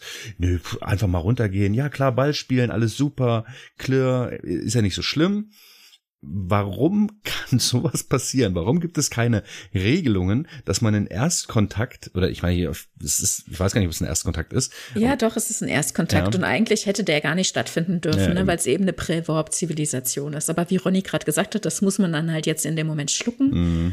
Und darüber hinaus, die sagen ja sogar, ne, Tascha hat geguckt, wie die Regelungen da unten sind und es wäre alles so in Ordnung. Sie könnten einfach Wahrscheinlich wurde just in dem Moment die Bestrafungszone geändert. Mhm. Ne? Ja. Ähm, wahrscheinlich haben sie vorher gesagt, hier ist alles safe, keine, hm, ha, hi, 1830, pass auf, bumm, schlägt's um. Mhm. So, ne, da haben wir es. Aber was ich gut an der Episode finde, ist, dass da auch ganz klar dann mal gesagt wird, ja, scheiße, wir müssen trotzdem eure Gesetze, so unsinnig sie uns auch erscheinen, auch irgendwie achten. Mhm. Ja, also bei Kirk wäre es noch so gewesen, ja, ihr seid alles Hinterwäldler, hier kommt die Sternenflotte, hier anders. kommt die Föderation, mhm. Wir sind die coolen Leute, wir haben Recht und Gesetz in Anführungsstrichen. Wir respektieren euer Hinterwäldlerrecht nicht, komm, hol den Jungen mal da raus, tschüss, schönen Feierabend noch. So, und das wird halt nicht gemacht, explizit nicht. Und das ist ein mhm. schönes Beispiel, in welche Richtung dann gerade, ich glaube, es ist erst, nee, zweite Staffel, erste Staffel, weiß ich nicht, erste, erste Staffel, Staffel, noch. Das ist, glaube ich, so eine schöne Richtungsangabe, wohin es dann geht. Ja, mhm. nämlich das wird respektiert. So unsinnig das auch sein macht. Todesstrafe für Rasen betreten oder was kaputt gemacht. Ja, juhu. Mhm. Völlig unsinnig. So. Ähm, aber da wird gesagt, wir respektieren das, ne, weil wir nicht äh, mit zweierlei Maß messen, ja, so, so hinterwälterisch und blöd ihr auch sein mögt. Wenn wir sagen, wir achten alle, dann achten wir auch alle. So, weil die, im Endeffekt die, die äh, Alternative ist, muss man mal gucken, wie belastbar sind diese diplomatischen Beziehungen. Ja, kann man da mit Sanktionen drohen? Kann man da, wie hoch sind die, also es ist so ein bisschen so ein Abschätzungsspiel, ne? Wie hoch ist da die Chance, dass die Edo dann einen Krieg anzetteln mit der Föderation und sowas in der Richtung, ne? Und da darf man auch, ja, darf man aber auch diese, diese göttliche Entität oder gottähnliche Entität im Orbit von Edo, Edo heißt der Planet, ne? ja. ähm, nicht vergessen. Wenn man dann genau. sagt, ja, wir gehen mal konventionelle Mittel, die rechtlichen Wege, äh, wirtschaftliche Sanktionen und dann knallen die diese Wesen einen dann weg, ist natürlich, naja, ein bisschen kurz, ja, also hat ist nicht äh, weit hinaus gedacht oder beziehungsweise das ist der, der ganze Fall ist komplexer, als man ja. vom Rechtsbuch aus ausgehen könnte. Ja, und hat auch hohe Relevanz äh, zu, zu tatsächlich existierenden Geschichten. Ja, es gab ja diesen Fall 2016, glaube ich, von so einem US-Bürger, der in Nordkorea zu 15 Jahren Arbeitslager verurteilt wurde, mhm. weil er angeblich einen Propagandabanner irgendwie gestohlen haben soll oder so. Da hat die USA auch nicht jemanden geschickt, der den da rausholen kann, sondern äh, im Endeffekt hätten also mussten sie das in irgendeiner Weise hinnehmen. Ja, also so, so tragisch das auch geendet hat, nämlich dass er irgendwie leider ins Koma gefallen ist und dann wurde er aus humanitären Gründen dann sozusagen an die USA zurückgegeben. Ganz tragischer Fall. Aber da gab es auch keine Invasion, wir holen den jetzt da raus, sondern da wurde auch sozusagen das, Nordkorea als souveränes Völkerrechtsobjekt anerkannt oder zumindest gewahrt, die, diese Integrität. Ihr habt euer eigenes mhm. Rechtssystem. So unmenschlich uns das auch erscheinen mag, aber wir können da nicht einfach reingehen und äh, das denjenigen rausholen so. Ne? Ja, äh, wenn ich mich in so einen fremden Staat begebe, muss ich leider halt auch immer damit rechnen, dass ich deren Rechte einfach nicht gut genug kenne, um ja. jegliches vorhersehen zu können oder eben alle Rechte einhalten zu können. Und dann muss man leider in diesen sauren Apfel beißen, so schlimm das ist, auch wenn es ein Unrechtsstaat ist. Ja, oder halt gucken, wie weit sind meine Einflussmöglichkeiten, ne? Mhm. existieren da bestehende Verträge, ist, ist das Land vielleicht wirtschaftlich von mir abhängig? Und ich kann sagen, so, dann kriegst du halt nächste Woche keine Hilfslieferungen mehr, wenn du mir den nicht zurückgibst. Ja, also es wird ja auch hintenrum bei vielen anderen Geschichten ganz viel mit Geld und Wirtschaft hantiert, ähm, wo man dann sagt, wir haben einen Friedensvertrag geschlossen oder wir haben uns geeinigt. Naja, im Endeffekt ist das erkauft worden. Hm. Und, und, und solche Hebel werden dann angesetzt. Das wird natürlich nicht publik gemacht. Aber das existiert durchaus und es ist auch völlig verständlich, dass man die Mittel ausschöpft, die einem zur Verfügung stehen. Und das wird in Star Trek ähm, nicht immer so sehr klar oder präsent, weil das dann, das ist so, das sind so die Sprüche, die, die Sätze, die so nebenbei fallen. Aber das haben wir da natürlich auch. Ne? Es mhm. sind immer Handlungsbeziehungen, es sind irgendwelche Dinge, die wir brauchen oder die die anderen brauchen. Und dann guckt man, wie kommt man da überein. Und wie hält man das vertraglich fest oder welche Kompromisse können wir da schließen? Das kommt auch in Star Trek immer und immer wieder. Und es ist dann immer interessant, wenn man dann zum Beispiel äh, so zwischen die Fronten gerät. Ne? Ich habe mir gestern nochmal Terror auf Rutia 4 angeschaut. Also geht es äh, auch darum, dass wir eigentlich, also wir aus, aus Föderationssicht äh, Handlungspartner sind ne? und auf dem Planeten allerdings eben eine Bevölkerungsgruppe unterdrückt wird, die seit 70 Jahren um Freiheit kämpft. Und da äh, gerät man dann so zwischen die Fronten. Ne? Also der Redelsführer, der wirft dann der Föderation oder jetzt hier konkret eben der Enterprise Crew in Person Dr. Crusher, die er entführt hat, weil er eben eine Ärztin braucht und dann später auch Picard vor, dass sie eben nicht so neutral sind, wie sie tun, ne? Also sie sind hier in Handlungsbeziehungen und liefern hier konkret zum Beispiel an den Planeten medizinische Unterstützung, mhm. Hilfe und so weiter und eben auch andere Dinge.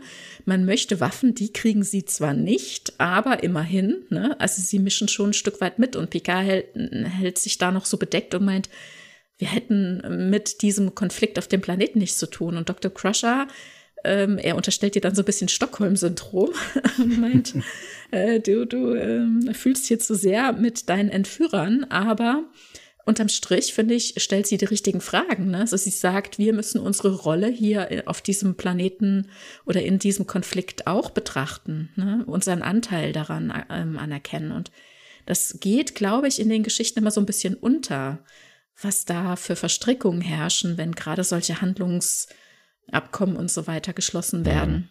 Ja, eine Neutralität gibt's ja quasi nie. Ja, bestehen nicht sogar Verhandlungen irgendwie, dass der Planet in die Föderation aufgenommen wird? Nee, da jetzt nicht. Nee? Das okay, ist ähm, eine Folge vorher. Ich vermische die beinahe auch immer ganz gerne. Ah, okay. Das ist eine Folge unmittelbar davor. Die Verfemten, da ist, äh, da sind die Angosianer. Stimmt. Ne, und die haben diese Supersoldaten, also die sie tatsächlich ja biochemisch und anderweitig verändert haben, zu denen dieser Roga danach gehört, haben die quasi vom Planeten, es gab ein Referendum, also die Mehrheit hat beschlossen, die machen Arbeit, das kostet vor allem immens viel Geld, sich mit denen auseinanderzusetzen, die zu behandeln und die in die Gesellschaft wieder zurück zu holen. Deswegen hat man die auf einen Mond ausgelagert und die sollen dann da doch irgendwie gucken, wie sie klarkommen. Ja. Ja. Also wenn man das mal zugrunde legt, dann müsste ja, müssten ja alle Welten innerhalb der Föderation, also wenn das die Voraussetzung ist, ich, dass ich meinen ganzen innerpolitischen Kram geregelt habe, mhm. müssten ja alle Welten innerhalb der Föderation, dann müsste ja, das müsste ja der Frieden pur sein. Ja, ja, ziemlich also, viel, denke ich, ja. Mhm. Da dürfte es ja gar keine widerstreitenden Interessen mehr, selbst in, in, im Einzelnen geben auf dem Planeten. Das heißt, es gibt gar keine, es gibt gar keine verschiedenen Länder. Also wir sind ja momentan ganz weit weg von solchen Geschichten. Mhm. Und ja. wir sehen, wie schnell sich innerhalb von Jahrzehnten so eine Stimmung ändern kann, wie schnell sich Systeme mhm. ändern. Ähm, ja. In meinem ist Kopf so. ist Star Trek auch genauso, wie du sagst. Länder, ob es sie nun gibt oder nicht, die sind total irrelevant geworden. Und ich habe das Gefühl, dass es ein Planet ist und der ist halt jetzt schon die kleinste Instanz in diesem ganzen Rechtssystem und da gibt's vielleicht ein paar Unterschiede zu anderen Planeten, aber oder vielleicht sogar, also entweder sind diese ganzen Rechte unter einem gewissen Charta-Überbegriff so geregelt, dass alles sehr ähnlich ist und so die Grundrechte auf jeden Fall alles mal abgedeckt werden und alles andere kann halt schon ein bisschen gemacht werden, was Eigentum und was ich was gibt, aber ansonsten könnte ich mir auch sehr gut vorstellen, dass innerhalb der Föderation sich alles immer mehr angleicht und tatsächlich so eine so eine totale Freiheit jedes Bürgers da ist. Also totale Freiheit gibt es natürlich nicht. Die Freiheit hört da auf, wo die Freiheit eines anderen eingeschränkt wird. Und das ist doch hoffentlich bei der Föderation halt auch noch so. Also tatsächlich finde ich das spannend. Ne? Also ich glaube schon, dass man sich eben als vereinter Planet bewerben muss. Wir haben auch Beispiele, wo innerplanetare Konflikte mindestens eben zwei Parteien da miteinander zugange sind. Und wo es dann heißt, nee, also so in so einem Zustand könnt ihr kein Mitglied werden. Ne? Mhm. Wir brauchen, also es wird ja auch nur ein Vertreter in den Föderationsrat geschickt. Schwierig. Ne? Das ist schon schwierig, ja. Und natürlich, also ich sehe das durchaus, dass es äh, planetar individuelle Gesetze gibt, aber eine gewisse Grundhaltung, die muss gegeben sein tatsächlich. Ne? Das kriegen wir an mancher Stelle immer mal wieder erzählt. Und darüber hinaus gibt es dann eben noch übergeordnetes Föderationsrecht, wie zum Beispiel in dieser einen Folge als, äh, wir sind jetzt schon wieder ganz viel in TNG unterwegs, aber es sind einfach auch so schöne Beispiele. TNG ist einfach so schön. Tanja. als Riker unter Mordverdacht gerät, ne? Also mhm. Riker unter Anklage, das auch äh, unter Verdacht, ah, Entschuldigung, falsche Folge. Riker unter Verdacht so, mh, hm, wo er beschuldigt wird, einen Wissenschaftler getötet zu haben und dann wird auf dem Holodeck da so nachvollzogen, was die verschiedenen Zeugenberichte so beinhalten und wo die übereinstimmen und wo es da Unterschiede gibt. Und dann wird dann wieder in einer Anhörung tatsächlich darüber entschieden, wie sich die Sachlage darstellt, damit Picard eine äh, Entscheidungsgrundlage hat, ob er Riker ausliefert. Denn eigentlich befindet man sich hier im Rechtsraum dieses Planeten und Tau, Tauku, na egal, ist egal, wie der Planet heißt. also man befindet sich hier im Rechtsgebiet dieses Planeten und der Vertreter, der von dort aufs Schiff kommt, sagt, ich habe den, ich will den hier verhaften. Riker kommt jetzt mit mir, weil bei uns gilt halt nach wie, also weiterhin zum Beispiel die Grundhaltung, wie wir das häufig ja erleben, ist schuldig, bis die Unschuld äh, bewiesen ist. Mhm. Also er will ihn gleich mal einkassieren und Picard behält sich vor, eben in der Anhörung rauszufinden, ob er Grundlage hat, äh, dem zu sich zu widersetzen, weil er als Captain eben entscheiden darf, ob er ausliefert oder nicht. Ne? Und wenn er eben ausgeliefert würde, dann würde auf dem Planet dann der Prozess gemacht werden. Und natürlich kommt in der, Han in der Anhörung dann wieder raus, dass er es nicht war und äh, dass dann die Forderung, ihn auszuliefern, auch wieder fallen gelassen wird. Aber da sieht man eben ganz schön, finde ich, wie so die verschiedenen Rechtsebenen dann greifen. Ne? Mhm. Also wie der planetare Vertreter aus seinem Rechtsverständnis und aus seinem Rechtsgebiet kommt und sagt, ich habe mir extra nochmal das Föderationsrecht durchgelesen und ich habe ein Anrecht darauf, die Auslieferung zu fordern, ne, zum Beispiel. Kommt ja selten genug vor, dass sich jemand, ja, der, der ander, also unserer Rechtsformen der nicht bemächtigt, sondern einfach sich beliest. Ganz häufig sehen wir ja, dass irgendwelche Leute einfach entführt werden und so weiter, so wie wir uns eben auch nicht verhalten wollen, auch als Sternflotte nicht oder, oder Föderation. Ja, weiß ich nicht, ob das so häufig ist. Also wir sehen auch immer wieder, ne, dass es dann heißt, ja, wir haben nachgelesen, das und das, so gehen wir jetzt vor, ne? Mhm. Durchaus. Ja. Aber ich finde es eben interessant, dass es da verschiedene Ebenen gibt. Ne? Also, dass ein Planet ja schon auf eine bestimmte Art und Weise lebt. Ne? Also, was weiß ich, da eben sein eigenes Geld nach wie vor hat mhm. und ähm, auch gewisse eigene, ähm, ja, natürlich durch den kulturellen Hintergrund eigene Norme, Normen und Werte, aber sich eben auch der Föderationskarte angeschlossen hat und da muss es dann eben bestimmte äh, Übereinstimmungen geben, sonst wird man gar nicht erst aufgenommen. Also ja, ein Stück weit, also das ist ja das, was die Föderation durchaus auch immer mal wieder vorgeworfen bekommt, zum Beispiel von Klingonischen Reich, also ganz explizit immer von dort auch, dass die Föderation so ein Gleichmacher ist, ne? Weil gewisse Werte eben immer übertragen werden. Ja, im, im Endeffekt, es ist ja ein Völkerrechtskonstrukt. Das heißt, es ist ein hm. völkerrechtlicher Vertrag, diese, diese Föderationscharta. Und die zugrunde legt, dass der Planet eigentlich schon im Kleinen diese ganzen, diesen ganzen Prozess durchlaufen haben muss. Das heißt, mhm. es muss schon dieser Ausgleich der verschiedenen Interessen, der ja zweifellos besteht, wenn Menschen aufeinandertreffen, der muss in dem Planetsystem schon so weit gelöst worden sein, dass sich alle unter einem Banner in irgendeiner Weise vereinigen. Ob das jetzt intern noch Streitigkeiten gibt, ist, glaube ich, in dem Sinne so nicht irrelevant, wenn sich alle darauf geeinigt haben, okay, nach außen hin möchten mhm. wir aber durch XY repräsentiert werden. Äh, ja. Das haben wir ja heutzutage bei der Europäischen, Europäischen Union genauso. Ja, also mhm. es tritt, die Europäische Union tritt in bestimmten äh, Gebieten als, als, als Union auf, gegenüber USA, gegenüber China, was weiß ich. Mhm. Aber intern hast du ja genauso dein Hickhack, hast ja auch genauso nationale Interessen. Und ähm, bei, bei äh, Star Trek ist es halt so, dass diese, diese nationalen Interessen nur sehr selten quasi nach außen finden, immer wenn es Stress gibt. Aber ansonsten nach außen hin sollten sie als, als geeinter Planet auftreten. Ist auch einfach von der, von der, von der inszenatorischen äh, Höhe her einfach viel leichter zu handeln. Ne? Also es gibt Beispiele, wo wir dann ja, ja. bei Archer in verschiedene Rivalitäten reinschlittern und der eine ist bei dem anderen und so weiter und so fort. Und haben wir dann äh, einen Konflikt, der sich lokal erstreckt. Und aber äh, letztendlich muss ein Planet beweisen, dass er seinen Mist geregelt kriegt, um dann aufgenommen zu werden. Genau, und, und muss sich halt verpflichten, diese, diese ganzen Rechte oder also dem Individuum unveräußerliche Menschenrechte äh, zu garantieren und, und äh, Gerechtigkeit und sozialer Fortschritt, das sind ja diese Ziele der Föderation. Ne? Man kann ja jetzt die Karte runterbeten, aber das muss ein Planet, wenn er aufgenommen werden will, erst beweisen. Es gibt so ein Prüfungsverfahren, wo er das dann wirklich darlegen muss und auch äh, plausibel darlegen muss, solange dann immer noch so eine lokale Rivalität oder so eine, so eine planetare Rivalität herrscht und die sich nicht einigen können, durch wen sie vertreten werden, wird das halt auch nicht passieren. Hm. ähm, wie geht's äh, weiter? Also wo, wo sind wir denn jetzt gerade in dem, was du mitgebracht hast, Ronny? Naja, wenn wir schon bei der, bei der Föderation und den, den äh, Rechtsgrundlagen da sind, muss man mal eigentlich mal feststellen, dass das ein ganz schöner Sauhaufen ist, oder? ja. Also was da an Reglementationen aus dem, ich will jetzt nicht sagen Poppes, aber aus dem Hut gezogen wird, ständig. Mhm. Allein, also natürlich setzt sich keiner hin und schreibt für, für zu Beginn der Serie mal so den gesamten Lex ab ja. und, und reglementiert alles, wäre ja auch zu viel verlangt.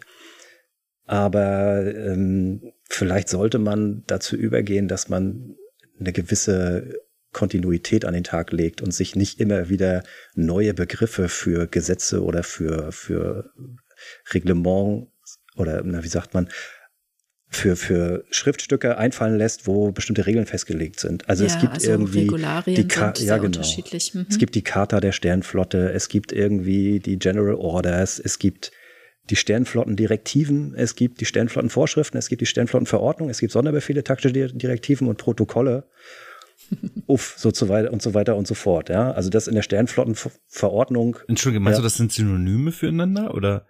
Das weiß ich nicht. Also teilweise denke ich ja, dass es sich um Synonyme handeln kann, aber nicht bei allem. Also ich denke schon, dass es da auch eine gewisse Struktur oder Unterordnung gibt, wie bei uns ja auch Gesetze, Verordnungen und dann wieder Ausführungsverordnungen. Ne? Einmal haben wir das Grundgerüst und dann muss das Ganze mit Leben gefüllt werden mhm. und in der Praxis umgesetzt. Und dass es sich dann immer weiter nach unten bricht, kann durchaus sein oder dass wir da in verschiedenen Bereichen gucken. Aber nichtsdestotrotz muss man ja sehen, wie du, wie du sagst, ne, wir haben jetzt nicht eine Serie und vorher hat sich einer hingesetzt und hat sich dann irgendwie alles mal so ausgedacht und runtergeschrieben. Wir haben halt hier ein Franchise, das sich über so viele Jahrzehnte erstreckt, dass es halt, äh, das sind gewachsene Strukturen, wie Gesetze lustigerweise ja auch äh, gewachsene mhm. Strukturen sind bei uns, ne? Naja, aber Gesetze werden regelmäßig überprüft und auch angepasst. Mhm. Ne? Und, äh, naja, gut, da gibt's einige, die, naja hier, hier ist es wirklich, ähm, manchmal wird auch einfach nur, also man, man hat das Gefühl, es wird einfach nur was aus dem Hut gezogen. Das steht ja. da und da und da und da. Ob das überhaupt an der Stelle von der Brisanz des zu regelnden Sachverhaltes überhaupt passt, dass zum Beispiel der Chefarzt den Captain, dem, dem, das, dem Captain das Kommando entziehen kann, aus medizinischen Stunden, äh, Gründen, Gründen steht irgendwie Flottenverordnung äh, 104 Absatz C.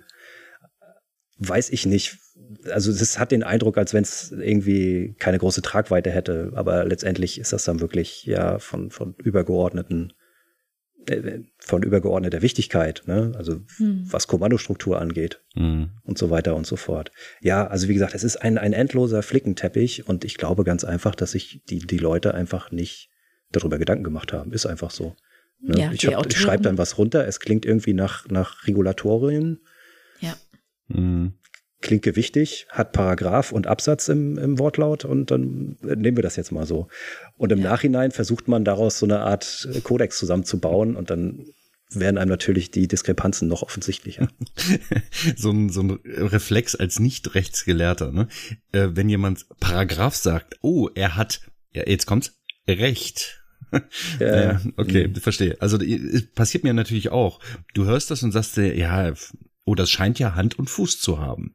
Man kann sich da auch schnell mal täuschen lassen, aber solange das von unseren Sternenflotten, ja, oder uns von unseren bekannten Charakteren kommt, glaube ich denen das auch gerne. Ähm, und dann hat das wahrscheinlich auch diese Bewandtnis oder dieses Recht hat halt tatsächlich diese Tragweite in der Höhe an genau dieser Stelle. Und dafür soll es wohl auch da sein. Vermute ich. Also kommt mir gerade der Gedanke, aber was ich mir wünsche, ist eine Anwaltsserie im Star Trek Universum, so wie das Marvel jetzt Stimmt. gemacht hat. Hab ich, also haben wir das, bei das haben wir nämlich auch nochmal gesagt. Ja, ja. Ähm, und dass die da wirklich auch immer die alten Fälle, guck mal hier, Akte Kirk, weißt du, hier so dicker Propper, ne? Mhm. Und dann hast du da die ganzen Sachen und dann wird das halt nochmal aufgerollt oder sowas. Ich glaube, da gibt's reichlich Futter für sowas. Akte Kirk, ein mhm. ganzer Karton mit lauter Pads. Düm, düm. Ja, das haben wir doch hier bei der, bei der ähm, Behörde für temporäre Ermittlungen. Ja da, die haben doch auch eine Akte zu Kirk und verdrehen immer die Augen, wenn, wenn das fällt, der Name fällt. Zu Recht. Ja. So, mal, mal die Frage an euch. Wenn wir das jetzt bei der Föderation so sehen, wie gestaltet sich das denn in den anderen Räumen, die uns eröffnet werden? Ja, was sehen wir denn, denn überhaupt an, an Rechtsräumen? Wollen wir bei den Klingonen weitermachen, wenn wir da ein bisschen was drüber wissen?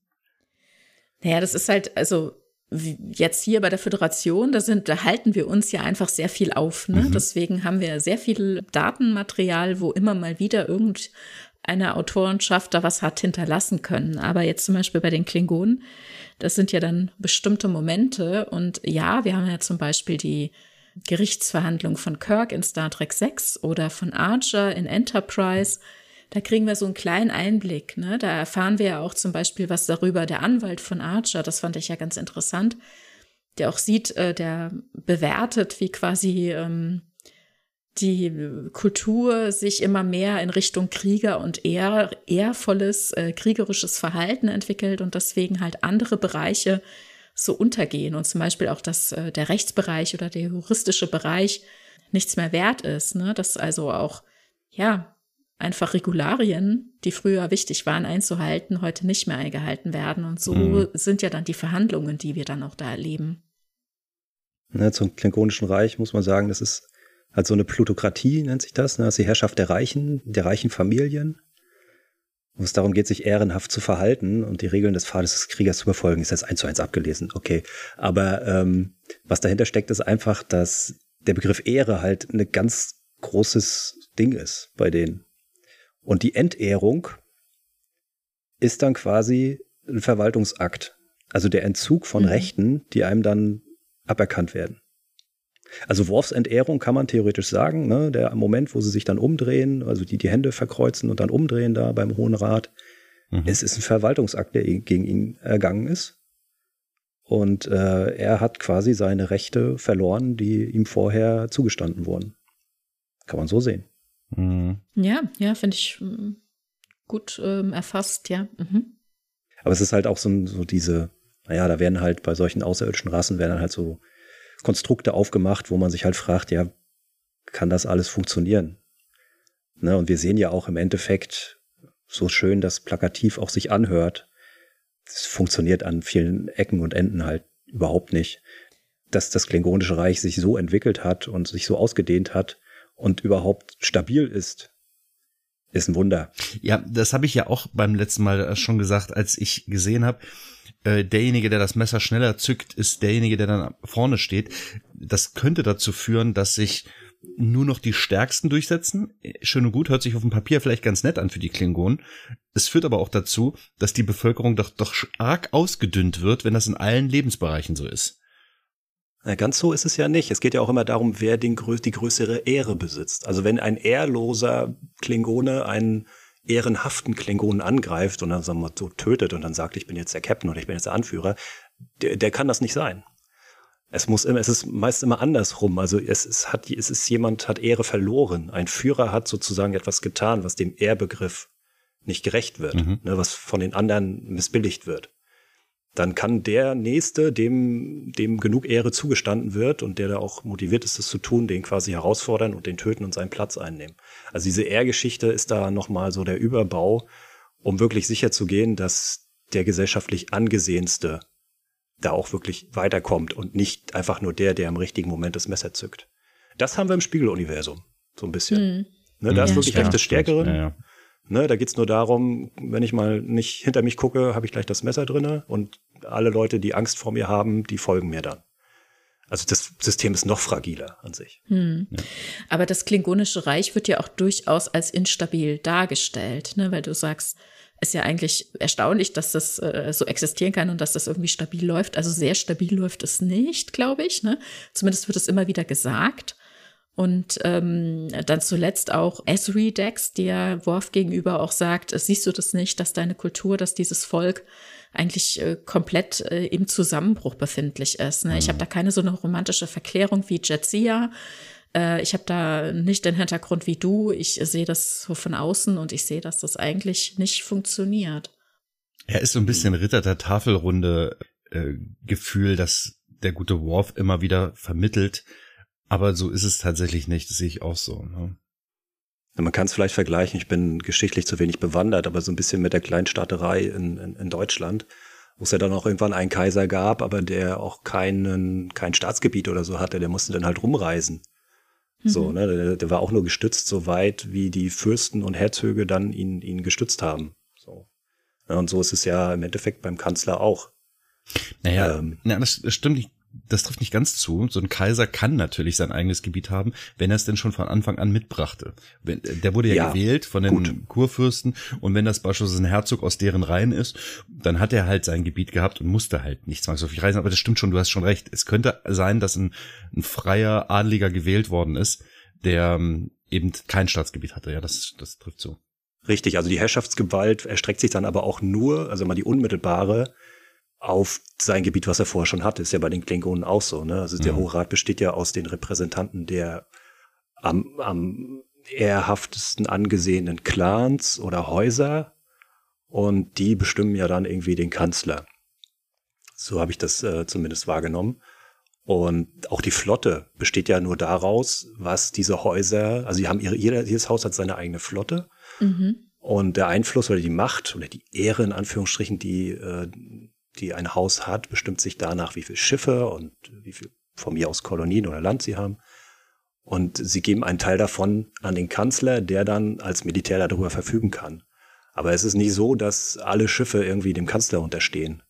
Ne, der mhm. kann über sein eigenes Militär, äh, was er aus seinem Haus mitbringt, bestimmen. Ja klar, muss er im Endeffekt. Also im Endeffekt ist bei, bei Streitigkeiten das Einzige, was, was ihm bleibt, worauf er tatsächlich Zugriff hat, seine eigene, seine eigene Flotte aus seinem eigenen Haus. Mhm.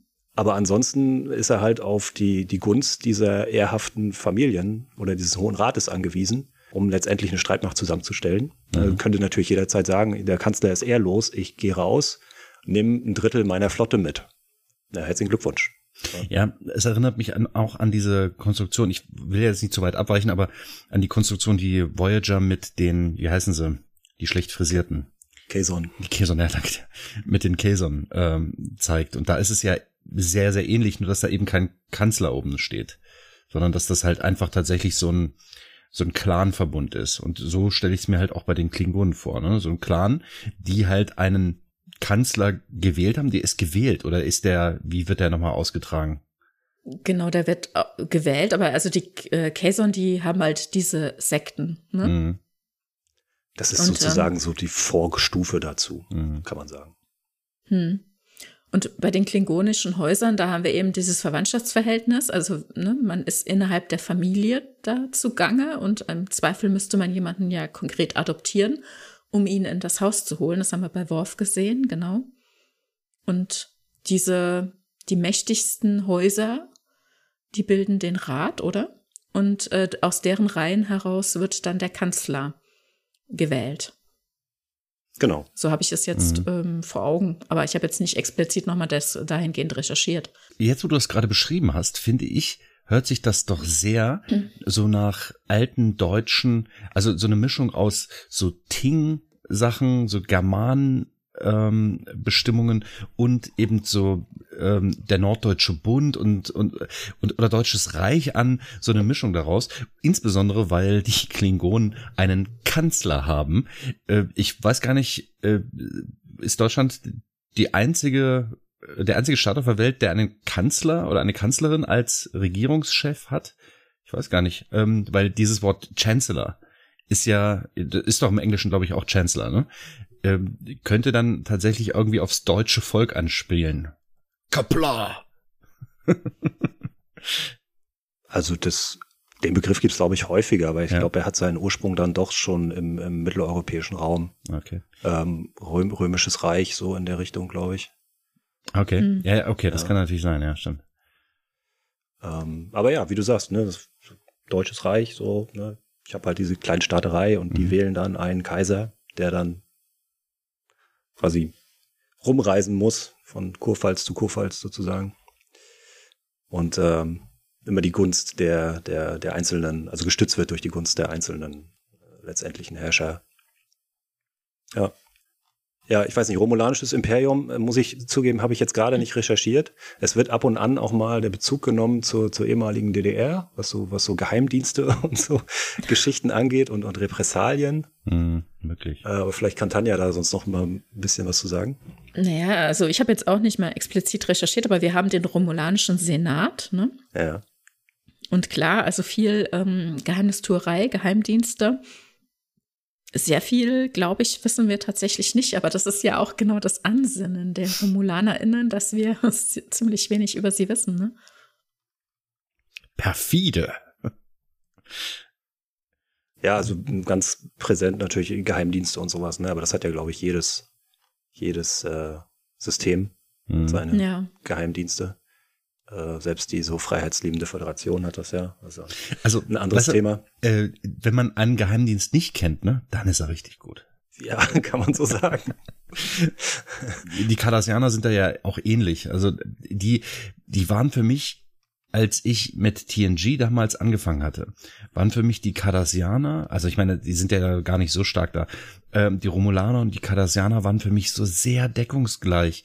Sind sie natürlich nicht, aber ich habe das damals so wahrgenommen. Beides so verschlagene, hinterhältige, aber die, die Romulaner, also ich meine, das hört sich so negativ an, ne? Die Romulaner sind da natürlich deutlich besser da drin, Geheimnisse zu hüten, sag ich jetzt mal. Ich glaube, bei den Cardassianern kommt es gar nicht darauf an, Geheimnisse zu hüten im Endeffekt, weil deren Aktionen ja auch nicht unbedingt nur im Verborgenen stattfinden. Also mhm. so wie die Cardassianer uns äh, gezeigt werden, mhm. auch zu TNG-Zeiten, ich glaube, viel von der Führung kriegen wir nicht mit. Es werden, glaube ich, mhm. eher so, so äh, äh, militärische Geschichten gezeigt. Es ist halt, äh, wie wir auch bei ähm, DS9 nachher sehen, es ist halt eine Militärdiktatur. Mhm. Wenn wir den Vergleich gezogen zum, zum Dritten Reich und zu den Nazis oder zu den, zu den Faschisten oder was weiß ich. Ja, und denen geht's halt massiv darum, ihren eigenen Einflussbereich auszuweiten und, und, und autark zu werden und, und Rohstoffe äh, zu, zu ähm, erschließend und so weiter mhm. und so mhm. fort. Also das sind diese typischen Geschichten, ne? Und, und, und einen Feind zu generieren, unter dem das Volk sozusagen gebunden wird. Mhm. Und äh, Propaganda und so, das ist, da ist ja auch die, die Justiz entsprechend ausgerichtet wie die Schauprozesse im Dritten Reich. Da mhm. ging es ja auch nicht darum zu zeigen, ja, ist das jetzt endlich, äh, hat er jetzt das Verbrechen begangen oder nicht? Es stand ja von vornherein schon fest. Ne, du hast dann einen Richter gehabt, der mehr gebrüllt hat, als letztendlich erzählt oder gesagt. Und äh, bei den Cardassianern hast du das genauso. Ne? Der Prozess dient ja nur zur Schaustellung der mhm. Effektivität des Systems. Du kannst im Endeffekt gar nichts machen. Ne? Es ist auch nur dazu da, dem Volk zu zeigen, oh, so gut ist das System und Feinden des Systems geht es schlecht. Mhm. So, so. Ja. Konservator sagt ja auch schon, als Anwalt, ne? Konservator sagt ja auch schon das Wort, er ist dafür da, das Recht quasi zu erhalten, so wie es ist mhm. und nicht irgendwas für irgendjemand Partei zu ergreifen. Ja, äh, wir sehen ja irgendwo auch eine Gerichtsverhandlung und da ist so ein Konservator. Da, ich weiß gar nicht mehr, wer stand denn vor Gericht?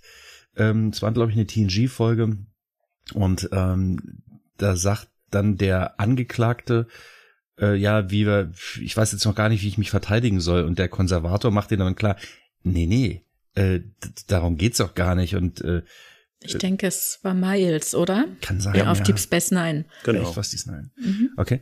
Aber da war es halt so, dass er angeklagt wird und, und er möchte seine Verteidigung vorbereiten und ist dann halt sehr bestürzt, dass es eben auch gar nicht darum geht. Es geht eben nicht um eine Verteidigung, sondern Konservator, ja, du sagst es, wir bewahren das System und ähm, wir müssen möglichst gut dabei aussehen. Sieh zu, dass du dich am besten noch schuldig bekennst und dann wird es vielleicht noch ein relativ schmerzloser Tod. Dass es auch immer gleich der Tod sein muss, ist auch so übel, ne? Ja, das schafft halt Drama, ne? Mhm. Das, das verdeutlicht die Dringlichkeit der Situation, in der gehandelt werden muss. Mhm. Es ist auch die Frage, impliziert eigentlich die Mitgliedschaft in der Föderation, dass ich keine Todesstrafe habe? Oh, Eigentlich äh. nicht. Nee. Weil innerhalb der Föderation gibt es die Todesstrafe auch. Ja, ja, klar.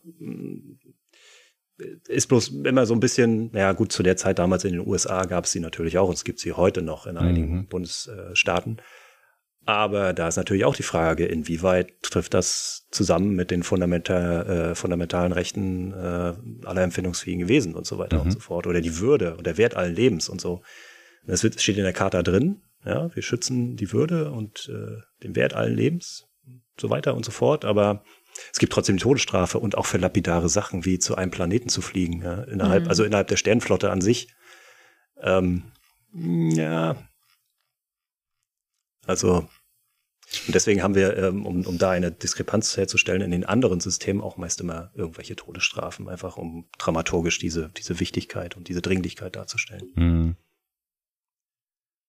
Ich finde die ganzen verschiedenen Systeme der anderen oder die Rechtssysteme der anderen Spezies, die sind immer so eine Karikatur ist das falsche Wort.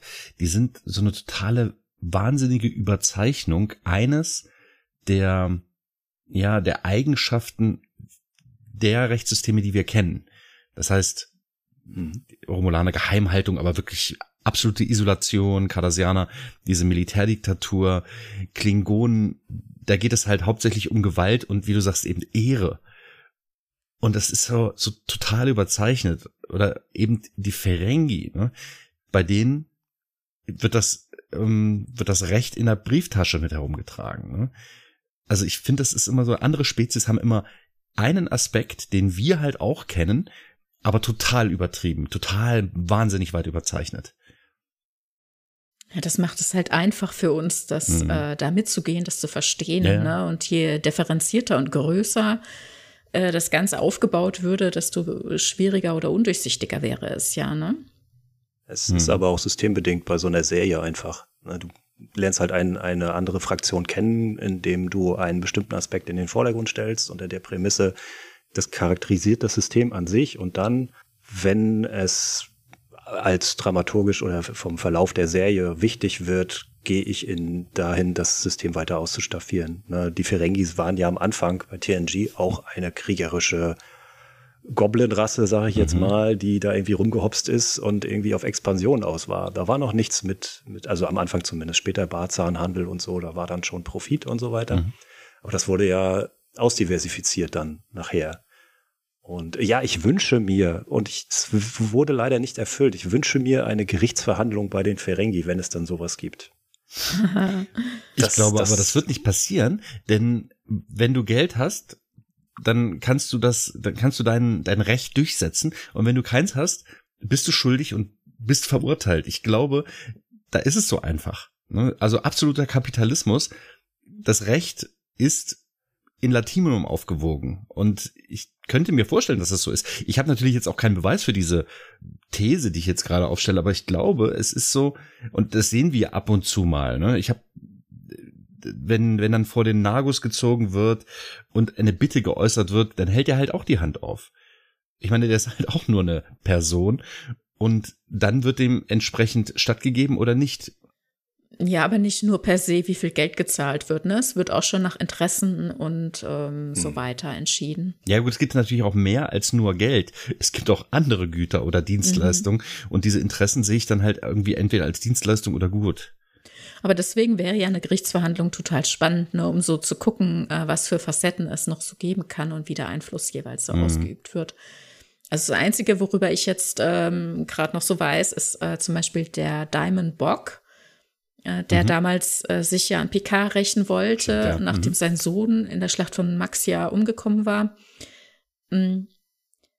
Der hat seinen Titel verloren, also er war nicht mehr Diamond, also nicht mehr Befehlshaber über ein Schiff, das einmal das. Und mhm. dann ähm, kam er ins Gefängnis und nach einigen Jahren konnte er sich daraus freikaufen. Also da hat ihm das Geld zwar was gebracht, um seine Haft zu verkürzen, aber generell hat er natürlich äh, einen ordentlichen Schaden davon getragen. Ne? Also ich weiß nicht, ich denke mal, als äh, Vertragspartner oder Handelspartner ist äh, so jemand dann erstmal in der Gesellschaft auch nicht so gut mehr angesehen. Mhm. Und hat er halt äh, seinen Titel verloren und manchmal erleben wir das auch. In Deep Space Nine erfahren wir dann, dass auch Strafen ist, äh, den Leuten ähm, ihr Vermögen zu nehmen oder Teile dessen zu einzuziehen. Ne? Das sind dann schon erhebliche Strafen auch. Ja, die, die Erwerbsregeln sind ja quasi die Gesetze mhm. auf denen da alles basiert. Wie das funktionieren soll, weiß ich nicht, weil da manchmal so ein Stuss drinne steht. Mhm. Ähm, ne, es ist im Grunde so ein bisschen wie die Sternflotten. Sachen, die dann immer nach Bedarf immer eingeschmissen werden. Mhm. Ja, genau. Ähm, Aber es ist halt, ähm, ich finde es insofern spannend, weil auch unsere Gesetzgebung heutzutage ja auch immer wieder Interpretationsspielraum bieten und diese Erwerbsregeln bieten halt ihrerseits Interpretationsspielraum. Also es ist immer eine Auslegungssache, eine Frage, wer aus welcher Perspektive sich das gerade heranzieht. Ne? Und so haben wir das ja also jetzt in Deutschland, mit unserer Rechtsgebung auch. Ne? Ja, Kann sein, schon. dass der nächste Richter das Ganze anders interpretiert und dann sieht die Sache wieder ganz anders mhm. aus. Ja, ich finde die ganzen Regelungen bei den Ferengi, also diese Erwerbsregeln, die sind so ein bisschen Comic Relief häufig genutzt. Also sowas wie, also ich denke mir das jetzt gerade aus, aber sinngemäß wird es das wahrscheinlich geben. Ähm, vertraue deinem Vorgesetzten, es sei denn, du kannst ihn für so und so viel Latinum hintergehen. Das hört man ja regelmäßig, dass da, dass da Betrug auch immer so ein, so ein Thema ist. Und das wird nicht nur geduldet, sondern wird halt hoch angesehen, wenn man das, das denn, also dieses Recht dann auch zitieren kann. Und irgendwie diese Erwerbsregeln müssen sie alle auswendig kennen und dann sind die ganz, ganz dolle stolz drauf. Aber es soll, glaube ich, häufig für uns als HörerInnen oder ZuschauerInnen ähm, einen Lacher hervorrufen, einen innerlichen. Das war vielleicht anfänglich oder das ist tatsächlich so die, der, die Wirkung, die es erzielt. Aber ich sehe da schon Bestrebungen, wirklich dem Ganzen auch Kolorit zu geben und zu sagen, okay, wie, muss es ausgestaltet sein, um da letztendlich tatsächlich eine Gesellschaft drauf fußen zu lassen? Ähm, weil ja gerade bei DS9 das immer wieder gebracht wird, ne? Und dann hast du ja auch, wie, wie mit Frauen verfahren wird und dann hast du äh, tieferen Einblick, ne? Also hast du Erwerbsregeln, hast du zum Beispiel, dann kommt irgendwann die Ferengi-Verfassung für Gelegenheiten, ne, die regelt die Rechte der Ferengi, also dass Frauen keinen Profit machen dürfen und mhm. dass sie keine Kleidung tragen dürfen und äh, man nicht von der Frau beraten werden darf und so weiter, wird nachher alles aufgehoben. Dann gibt's die Ferengi Handelsstatuten mhm. und so weiter und so fort. Also es wurde dann auch äh, geguckt, äh, Erwerbsregeln schön und gut, aber wie kriegt man da eine, eine stabile, in Anführungsstrichen, stabile funktionierende Gesellschaft hin? Auch die FCA, ne, die, die Handelsbehörde, mhm. äh, die wacht halt darüber, dass, äh, dass die, die Handelsgesetze eingehalten werden. Und die Kommissare sind zum Beispiel die, die die Nagus wählen. Ja, also es ist quasi, die können den wählen oder auch absetzen. Da, da hast du dann so, so Kontrollgremien für die einzelnen, äh, für die einzelnen Positionen innerhalb dieses Systems. Der große Nagus wird ja eigentlich theoretisch oder auch praktisch als, als alleiniger Herrscher äh, präsentiert. Dass der, der kann Erwerbsregeln ändern, der kann sie ergänzen oder auch welche rausstreichen, denke ich mal also Gesetze machen an sich, aber er hat halt auch seine Limitierungen. Es gibt da noch den Kongress der ökonomischen Berater, der irgendwie wohl später gegründet wurde. Das ist halt eine Gruppe von Beratern, die jede Entscheidung des Nagus quasi überprüfen muss, ähm, bevor sie dann jetzt rechtskräftig wird. Ne? Also da gibt's schon so ein bisschen Checks and Balances, gibt's mhm. da schon. Und aber auf der anderen Seite halt auch, dass du wirklich die Geschichte hast, wenn du bei der FCA halt in Ungnade fällst und auf die schwarze Liste kommst, also dir deine Handelslizenz entzogen wird, mhm. das kommt quasi dem Verlust der bürgerlichen Rechte gleich. Mhm. Also du bist dann komplett raus aus der Gesellschaft. Mhm. Das, das sehen wir ja auch bei Quark. Und so ein bisschen habe ich da in Gedanken den Link zu den Klingonen, dass die quasi dieses R-System der Klingonen so ein bisschen auf, auf Kapitalismus und auf äh, äh naja, die Profit umgemünzt haben. Mhm. Ne? Also wenn, wenn die Gesellschaft sagt, du hast hier gegen die und die Regeln verstoßen, wir entziehen dir deine Handelslizenz, dann ist es quasi, du bist ehrlos geworden und hast auch keine Rechte mehr, bist verstoßen. Niemand darf dich angucken, niemand darf mit dir mehr Geschäfte machen. Deine Familie ist enterbt und so weiter und so fort. Wenn wir gerade beim Handelsrecht sind, wie stellt ihr euch das Handelsrecht auf DS9 vor? oh, ja, hat jemand, hat jemand von euch schon mal was von einem No-J-Konsortium gehört? Ja. ja, das natürlich schon, ja. Hm. also, was ich mir vorstelle, ist, dass diese Handelsposten, ich, DS9 ist ja nicht der einzige, aber dass diese Handelsposten so Schnittstellen zwischen unserem, wir haben kein Geldsystem und einem kapitalistischen System ist. Denn wir benötigen offensichtlich ja auch irgendwelche Güter von außen oder können selbst welche liefern nach außen. Ob es da für uns Geld gibt, also ich meine theoretisch, wenn wir in einem geldlosen System oder in einem also einem nicht kapitalistischen System sind, so wie es in der Föderation zu sein scheint, dann hätten wir ja keinen Anreiz, irgendwas zu exportieren.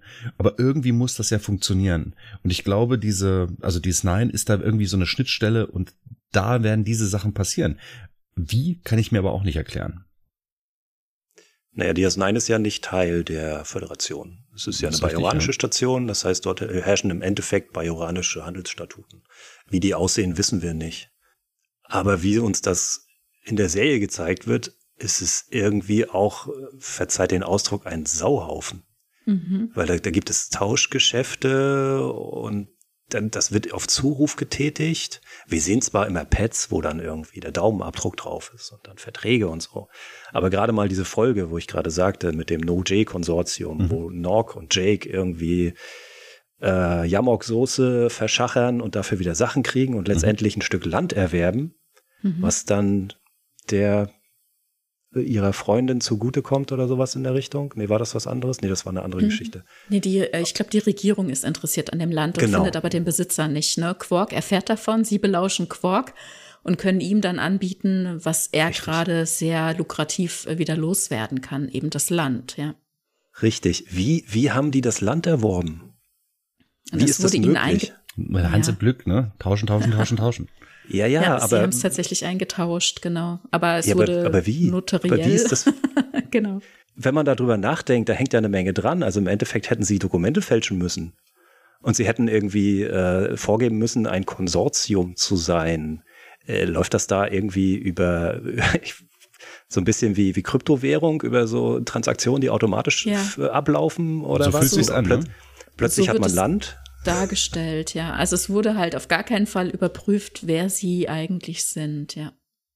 Ja, aber dafür, dass das so ein hochgradig reglementiertes System wie bei den Ferengi existiert, ist es schwer zu glauben, dass das, also an, an der Episode glaube ich zumindest auch das nicht. Also es ist für mich so, so eine, so eine Max und Moritz Story, ja. die die ganze Gesellschaft einfach mhm. für dumm verkauft, so. Ne? Ja, also wobei, also wir sind hier nicht im Ferengi-Rechtsraum, ne? Wir sind hier auf Bajor und Gut, Richtig, es ist auch schwer zu glauben, dass da niemand überprüft wird. Es hätte ja jetzt auch, was weiß ich, irgendein kardassianischer Ghoul dahinter stecken können. Ne? Also würde man schon hoffen, dass sie, gerade wenn es um Umschreibungen, was Grund und Boden auf Bajor betrifft, da ein bisschen achtsamer sind, ja. Ja, vielleicht ist es irgendwie so ein rechtsfreier, was rechtsfrei hört sich schlimm an, aber so ein, so ein Raum, der, wo es eben keine Regeln gibt, wo es wie so ein Freihandelshafen, aber wo eben viele Rechte sehr, sehr fraglich sind. Ich meine, man darf nicht vergessen, dort ist eine, also der Leiter der, der Sicherheit auf der Station ist eine Spezies, die wir halt auch nicht wirklich gut kennen. Und da sind, da passieren sehr, sehr viele merkwürdige Dinge. Ich habe nicht das Gefühl, dass dort die Leute verunsichert sind. Das sind sie nämlich überhaupt nicht. Aber das, was Benjamin Sisko als ich bin, ich sitze hier oben und ich regle schon alles, was uns da suggeriert wird, das kann ich auch nicht glauben. Es ist einfach nichts geregelt. Also Sauhaufen naja, wird vielleicht schon einigermaßen. Ja, schon irgendwie ein Stück weit Sauhaufen, aber jetzt vermischst du wieder so viele Sachen. Also ich finde es schwierig, jetzt zum Beispiel über Odo irgendwie den Stab zu brechen, zu sagen, aber deine Spezies kennen wir ja gar nicht. Was ist denn da los? Äh, kann ich dir vertrauen und warum hast du dieses Amt inne? Ne? Also das ist ja eine ganz andere Grundlage. Aber jetzt hier auf dieses Handelsgeschäft betrachtet, natürlich, ne? also hätte sich jemand irgendwie interessieren müssen, wer steckt denn da eigentlich dahinter und so weiter. Ne? Da gibt's halt irgendwie scheinbar keine Mechanismen oder es ist wirklich wie so, eine, wie so ein Handelsgeschäft mit so einer Kryptowährung. Ja. Hm, warum habe ich Odo angesprochen? Das hat seinen Grund. Und zwar, Odo wird scheinbar, egal wer gerade ja, der der Inhaber, sage ich jetzt mal, der Station ist, mitvererbt. Ob das die Cardassianer sind oder die Föderation, Bajorana, was auch immer. Ich, die Föderation hat da ja irgendwie nur so ein so ein Fuß in der Tür, weil die Bajoraner das dulden. So irgendwie ist es doch so, ne? Mhm. Und warum steht Odo dann davor? Ich wollte nicht über seine Spezies sprechen, sondern einfach nur, dass dort eine Person ist, die irgendwie neutral wirkt. Warum sollten die Cardassianer daran Interesse haben? Warum sollte die Föderation daran Interesse haben? Aber der macht seinen Job ja nicht schlecht. Das will ich ja nicht behaupten, sondern einfach nur, der wird mitvererbt und er ist Stationssicherheitschef. Ja, Warum aber ist das so? als solcher eingesetzt von den Bajoraner, ne? Also die haben ihn auf eine, die sind ihm auf eine Art und Weise begegnet, dass sie das Gefühl hatten, sie können ihm diesen Posten geben. Ne? Ja. Also klassisch von den Cardassianern halt eingesetzt, weil er als neutral gilt. Ein guter Beobachter ist und als neutral gilt. Das heißt, die, die Ermittlungen, die er, es gibt ja diese Rückblende, ne, wo er, wo es darum ging, dann, dass er Ermittlungen anstellt und wie er an seinen Posten mhm. überhaupt gekommen ist, da wird's ja gezeigt. Ja.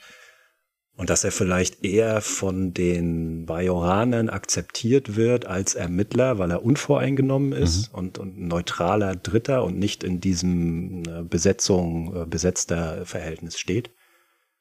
Ja, das, das wird der, der Hintergrund sein. Und die Bajoraner haben wahrscheinlich auch die Erfahrung mit ihm gemacht in seiner Zeit bei den Cardassianern, dass er neutral ist und dass er äh, weder zur einen noch zur anderen Seite schlägt und äh, haben ihn dann behalten. Mhm. Und haben gesagt, du, du hast es bis jetzt gut gemacht. In Ermangelung eines anderen, dem wir das zutrauen, nehmen wir dich halt weiterhin. Also das finde ich ist recht unglaubwürdig. Aus meiner Erfahrung ist es so, ein Umbruch stattfindet, ähm, eine Regierung gestürzt wird, dann bleibt nicht der eine, der ausgerechnet für die Durchsetzung des Rechtes ist im Amt, aber ich finde, mhm. innerhalb dieses ähm, Star Trek-Kosmos ist das schon ein schönes Zeichen. Also ich, ich finde es ja nicht schlecht. Ich finde es nur nicht wirklich glaubwürdig. Also wenn wir uns mal betrachten, wie zum Beispiel nach dem Zweiten Weltkrieg in Deutschland die Strukturen aussahen und wer wessen Amt innehatte, vor 45 und nach 45, dann bin ich mir da nicht so sicher, ob ich das so stütze. Wollte ich, okay. wollte ich gerade sagen, ja. ja du hast in der Mangelung von anderen Leuten, die befähigt sind, auch gerade was das Rechtssystem und so angeht, die blieb nichts anderes übrig. Du wirst dann wahrscheinlich die Richter oder die Leute, die, wo du gesagt hast, okay, dem können wir jetzt nicht ohne weiteres nachweisen, dass er ähm, dem Regime in einer nie wieder gut zu machenden Weise gedient hat, ähm, der, der bleibt jetzt erstmal am Amt und der macht das jetzt erstmal weiter. Ne? Und der vertritt jetzt halt unser System. Okay. Das war ja. einfach so. Die haben keine anderen Leute gehabt. Ja, nee, das ist plausibel. Das leuchtet ein. Ja. Stimmt, ihr habt recht. Also generell finde ich das, wie wir das äh, dargestellt bekommen in Deep Space Nine, was äh, Bajor betrifft, ähm, total spannend, ne? wie sich da rechtlich was entwickelt. Also wir sehen zwar jetzt nicht unbedingt die Details, wir wissen nicht unbedingt, wie sich das jeweils ausgestaltet, aber wie sich dieses Volk nach der Besatzung halt wieder neu finden und strukturieren muss, davon kriegen wir schon eine gewisse Ahnung irgendwie. Und das finde ich sehr, sehr spannend. Auch immer dieser Prozess im Hintergrund, wollen wir Teil der Föderation werden oder nicht? Mhm.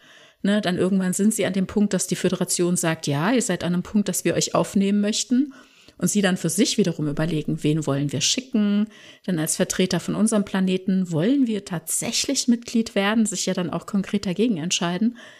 Ähm, das fand ich wirklich total spannend und wertvoll, äh, Deep Space Nine dahingehend mhm. zu erleben. Und Cisco sagt nein.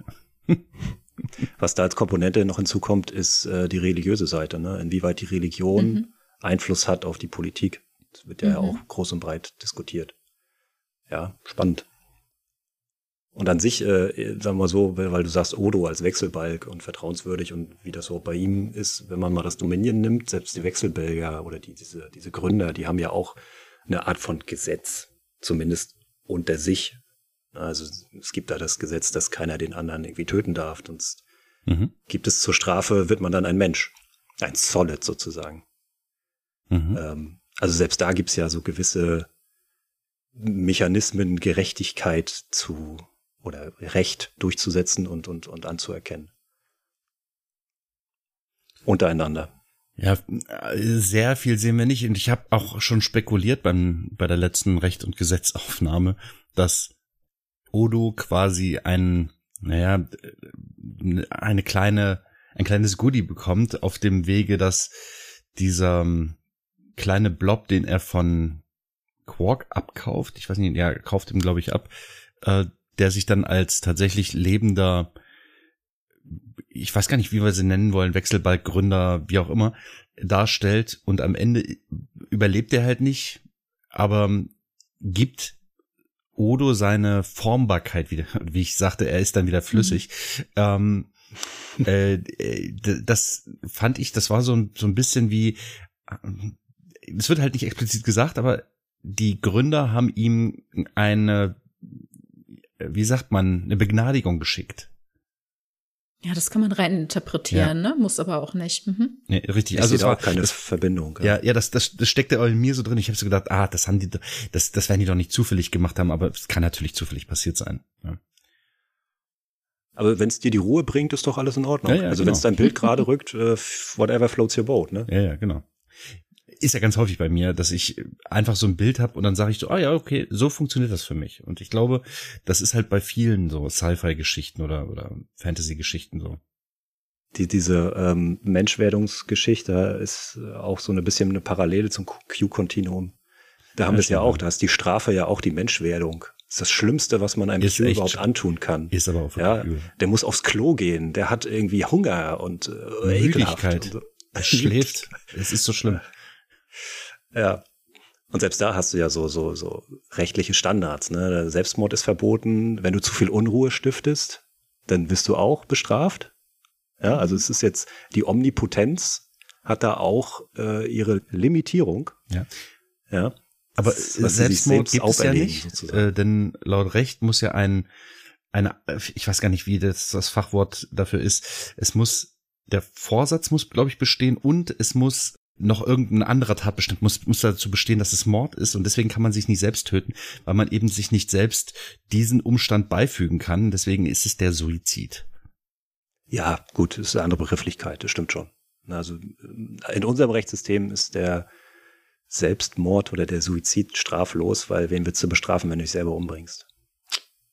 Es ist, ja. ja, es sei denn, äh, die Frage ist halt, wie du Mord in diesem Fall definierst, wenn das das Entkörpern ist, das Übertragen in eine Maschine beispielsweise, ist diese Person dann tot? Und dann stellt sich halt auch wieder die Frage, aber das ist, das ist so, so eine Androidengeschichte. Ich glaube, da, da würde ich halt zu sehr abdriften, also noch mehr, als ich sowieso schon immer tue. Und äh, da stellt sich halt die Frage, ist dieser, dieser Android gefüllt mit diesem, ja, Leben in Anführungsstrichen dieser Person, diese Person? Naja, okay. Aber das ist, glaube ich, nochmal, das ist eine andere Geschichte, hatten wir ja auch schon drüber gesprochen.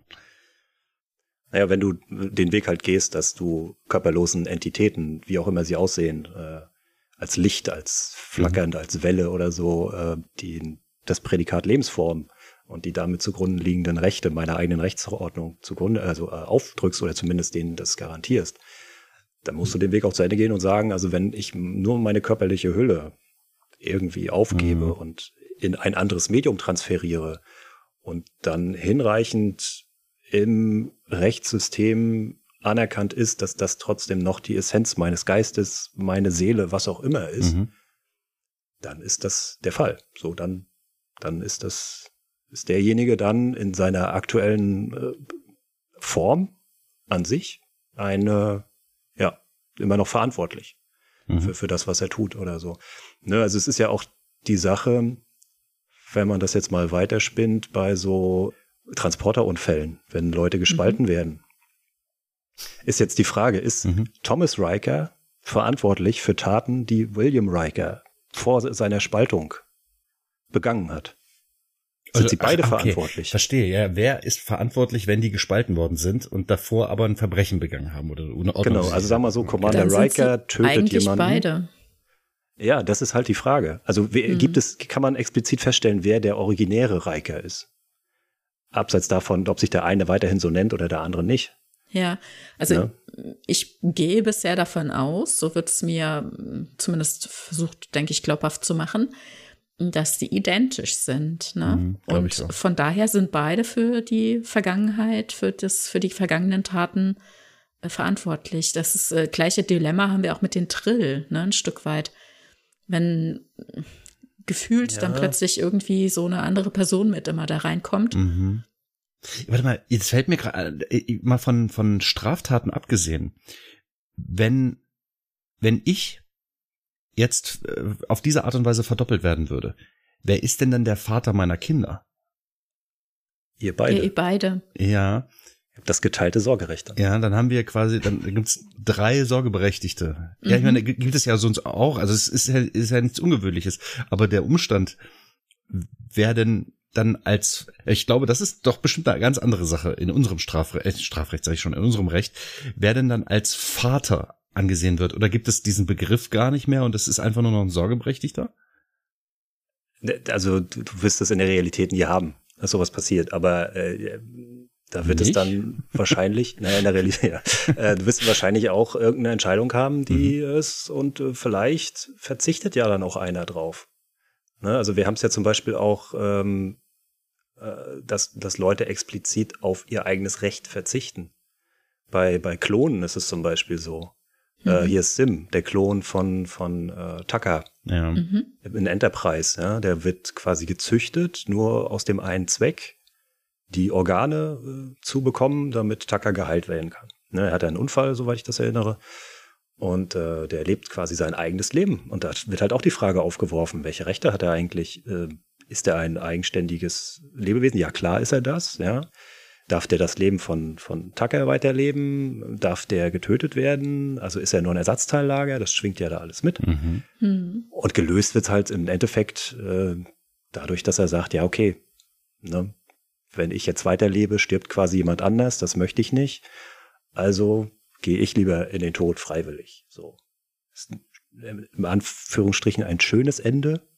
Genau. Äh, aber ja, naja, für, ne? für die Handlung. Das gibt's halt auch. Äh, ja. Genau, für die Handlung wohlwollend gelöst quasi. Ne? Also ein einfacher Weg quasi gefunden, dass die Person von sich heraus die Entscheidung trifft. Aber bei Tuvix zum Beispiel ja, hatten wir genau, das, das nicht. Ne? Da gab es nicht den einfachen Weg, ganz genau.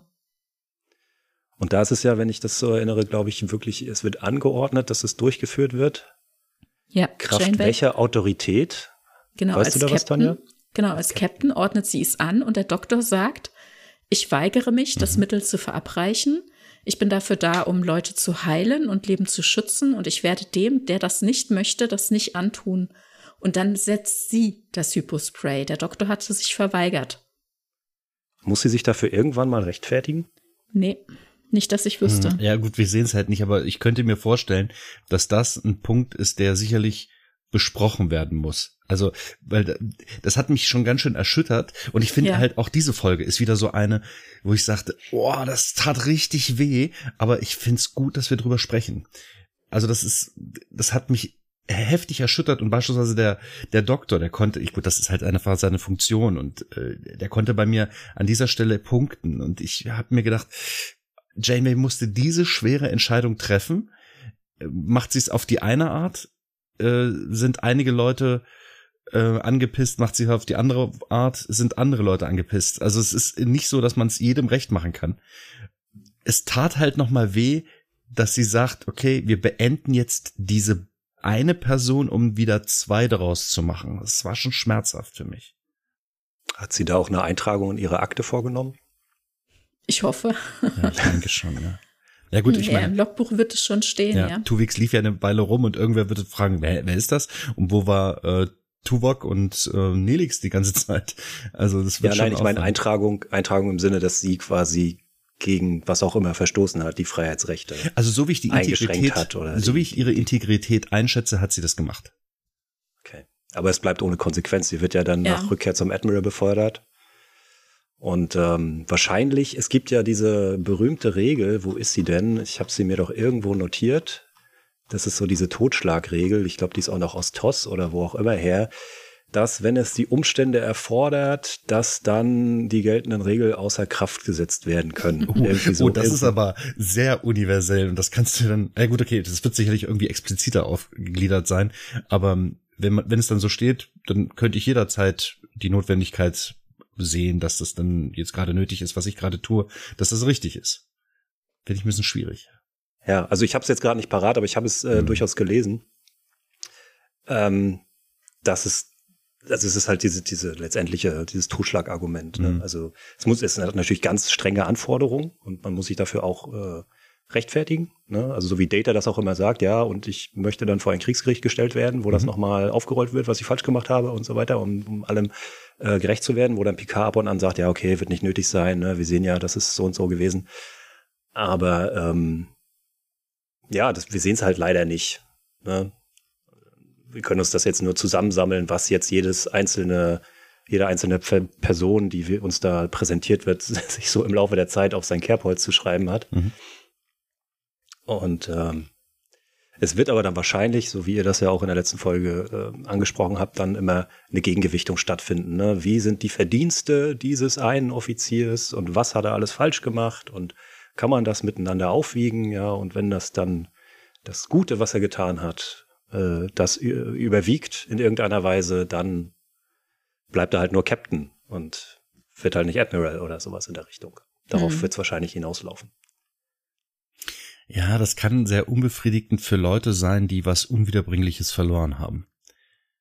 Ne, wenn man dann sagt, ja, diese Person hat zwar hier 2000 Leute geopfert, hat aber zwei Milliarden gerettet, ähm, ist schwierig. Also das Wohl der ja, vielen und so.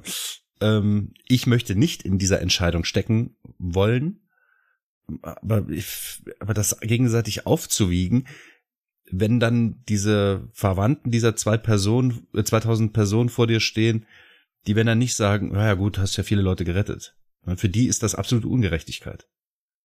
Ja, natürlich. Also das persönliche Empfinden ist ja auch etwas anderes als die durch Recht und Gesetz äh, zugestandene Verantwortlichkeit. Natürlich kann ich sagen, ich bin, äh, also ich bin als Geschädigter, als Angehöriger oder so, das ist, äh, das kann mir nie ersetzt werden mhm. oder sowas in der Richtung. Ich pfeife auf deine Wiedergutmachung. Ne? Also das ist so, du hast mir XY genommen, sag ich jetzt mal. So. Ne? Wenn du das runter auf den einzelnen Beteiligten brichst, hast du immer diese Geschichten. Bei Star Trek wird es ja uns meistens so verkauft, dann, dass das Opfer aber eine, einen höheren Zweck gedient hat. Ne? Ja. Und letztendlich eine abschließende Bewertung findet halt so nicht in jeder Detailgetreue statt. Müssen wir halt auch so fressen. Geht nicht anders. Mhm. Ja, ja. Und dann hilft natürlich, also jetzt zum Beispiel mit der Frage über Tuvix zum Beispiel, ne, dass am Ende tatsächlich das Ganze geklappt hat. Das hätte jetzt auch sein können, dass dann einfach nichts daraus, also dass er stirbt, ja, und äh, Nilix und äh, Tuvok nicht wieder zum Leben zurückkehren, dann wäre natürlich noch eine ganz andere Ausgangslage oder dann eine Konsequenz daraus zu ziehen. Aber da wir die beiden Personen dann am Ende ja wieder haben, die ihrerseits dann ja auch aussagen können, dass sie froh sind, wieder da zu sein, hm, ne? Also je weiter die Konsequenz dann auch zurückliegt, je mehr man Erleben hat, auf das man dann zurückblicken kann, desto schwieriger. Mhm. Das zeigt dann auch, äh, in, dass es eine Frage in der Hinsicht vom Blickwinkel ist. Ne? Die einzelnen mhm. Personen sagen an sich gut, dass ich getrennt bin, dass ich wieder ich bin. Dieses fusionierte Leben sagt halt, nee, ich möchte aber so bleiben, wie ich bin. Ne? Ja, und jetzt mal angenommen, Tuvok und Nilix wären nicht wieder zurückgekehrt und Tuvix wäre gestorben. Ne, also auch, was wäre auf diesem Schiff los? Ne? Mhm. Vorher hat er noch um sein Leben gebettelt, hat alle persönlich angesprochen, hat gesagt, wollt ihr zusehen, wie ich exekutiert mhm. werde? Und alle sind einfach sitzen geblieben und haben nur dumm geguckt. Und Janeway hat mit Sicherheitspersonal ihn abführen lassen und dann wäre daraus eben kein Erfolg erwachsen. Ne? Was wäre da los? Mhm. Wow. Hm. Also schwarze Handschuhe an dieser Stelle, wirklich ganz klar. ich habe mir die Frage gestellt, was wäre denn, wenn jetzt 20 Jahre vergangen sind und erst jetzt haben wir die Möglichkeit, ihn wieder zu trennen? Und er hat in der Zwischenzeit eine Familie gegründet, Tuvix. Und der hat äh, zwei Kinder und äh, sogar Enkelkinder oder was auch immer. Was ist denn dann? sagst du dann, ja, jetzt haben wir die Möglichkeit, jetzt machen wir das immer noch. Ist Zeit da relevant? Eigentlich sollte das, schon. Äh, aber sollte es das nicht sein? Also ich, ich, ich weiß es nicht. Ich denke auch, dass, dass es dann vielleicht nochmal sich eine Spur noch falscher anfühlt. Also bei der, bei der, bei der Zugeständnis oder bei dem Tragen von Rechten äh, spielt Zeit überhaupt gar keine Rolle. Mhm. Nur der Zeitpunkt, ab wann mir diese Rechte zustehen. Also ab wann beschlossen ist oder festgelegt ist, dass ich Träger von Rechten und Pflichten bin, in dem Sinne. Also beim, bei, bei der Abtreibung, um das mal aufzumachen, mhm. es ist ja so, ab wann darf abgetrieben oder bis zu welchem Zeitpunkt darf abgetrieben werden und wann genießt die äh, Leibesfrucht Grundrechtsschutz.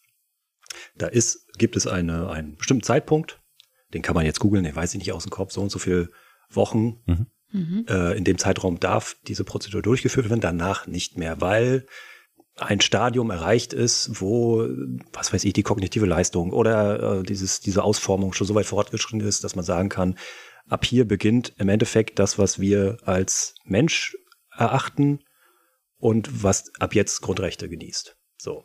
Und da spielt Zeit eigentlich überhaupt gar keine Rolle und dementsprechend würde ich das bei, bei dieser Tuwix-Geschichte dann auch ansetzen. Also er ist ja quasi an sich ein fertiges Lebewesen, was mhm. dann rauskommt. So, und da spielt es keine Rolle, ob er dann 20 Jahre später oder 20 Minuten später äh, auf oder wieder getrennt ja, wird. Rechtlich sicherlich. Aber gefühlt hm, schwierig. Äh, ja, gef gefühlt kannst du nicht messen. Ist richtig, aber ich meine ja nur, ähm, Gefühl kannst du insofern messen, dass wenn er jetzt Nachkommen hätte und die dir dann sagen, ach, ihr wollt also meinen Vater töten. Ja, und dann kommen aber die Leute von, von Nilix und die Leute von, mhm. von Tuvok und sagen, ja, aber du hast meinen Vater schon getötet. Ja, aber das ist eben schon passiert, ne? Macht es das weniger es war ein Unfall. schlimm. Ja. Und wenn ich jetzt die Möglichkeit habe, den wieder zum Leben zu erwecken, also dieses Unrecht wieder gut zu machen, indem ich neues Unrecht anrichte, im Endeffekt, das ist halt, ja, du kommst aus dieser Gedankenschleife mhm. eigentlich nie raus, weil es kein zufriedenstellendes Ergebnis Richtig. gibt.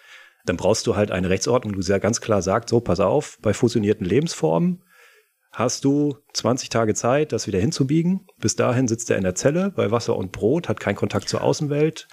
Und äh, wenn du das in 20 Tagen nicht hinkriegst, dann ist er eine Person und ab dann geht's nicht mehr. Mhm. So könnte man theoretisch machen. Ja gut, es gibt halt einfach kein Gesetz, was das regelt. Und dann natürlich und selbst wenn es das regeln würde, ist halt die Frage, würde man dem entsprechend nachgehen? Und äh, nee, man müsste dem dann entsprechend nachgehen. Und tatsächlich ist ja, das ist ja das, was wir in Star beim Gucken von Star Trek oder bei unseren Gesprächen darüber immer wieder feststellen, dass es erstaunlich ist, dass es für viele Situationen, die in dieser Welt einfach auch vorkommen mhm. und die relevant sind, scheinbar keine Regeln gibt. Ne? Also das sind jetzt hier äh, fusionierte Personen, was wir sehen, das immer mal wieder vorkommt tatsächlich. Mhm. Und auf der anderen Seite äh, zum Beispiel auch ähm, die Problematik des Umgangs mit äh, Telepathen oder dergleichen, ne? wo wir auch gesagt haben, wie kann das sein, dass es da keine Regelung gibt. Eine Picard kommt zu dem Schluss, hm, da fand eine geistige Vergewaltigung statt, aber für sowas haben wir gar keine Gesetze oder Regeln. Was soll ich, wie soll ich jetzt vorgehen? Ne? Ist ja eigentlich totaler Quatsch. Also mhm. das kann es ja gar nicht sein. Ne? In Star Trek sind Telepathen auf so vielen Welten präsent, auf deren Heimatwelten oder auch übergeordnet daraus erwachsend müsste es eigentlich Regelungen geben.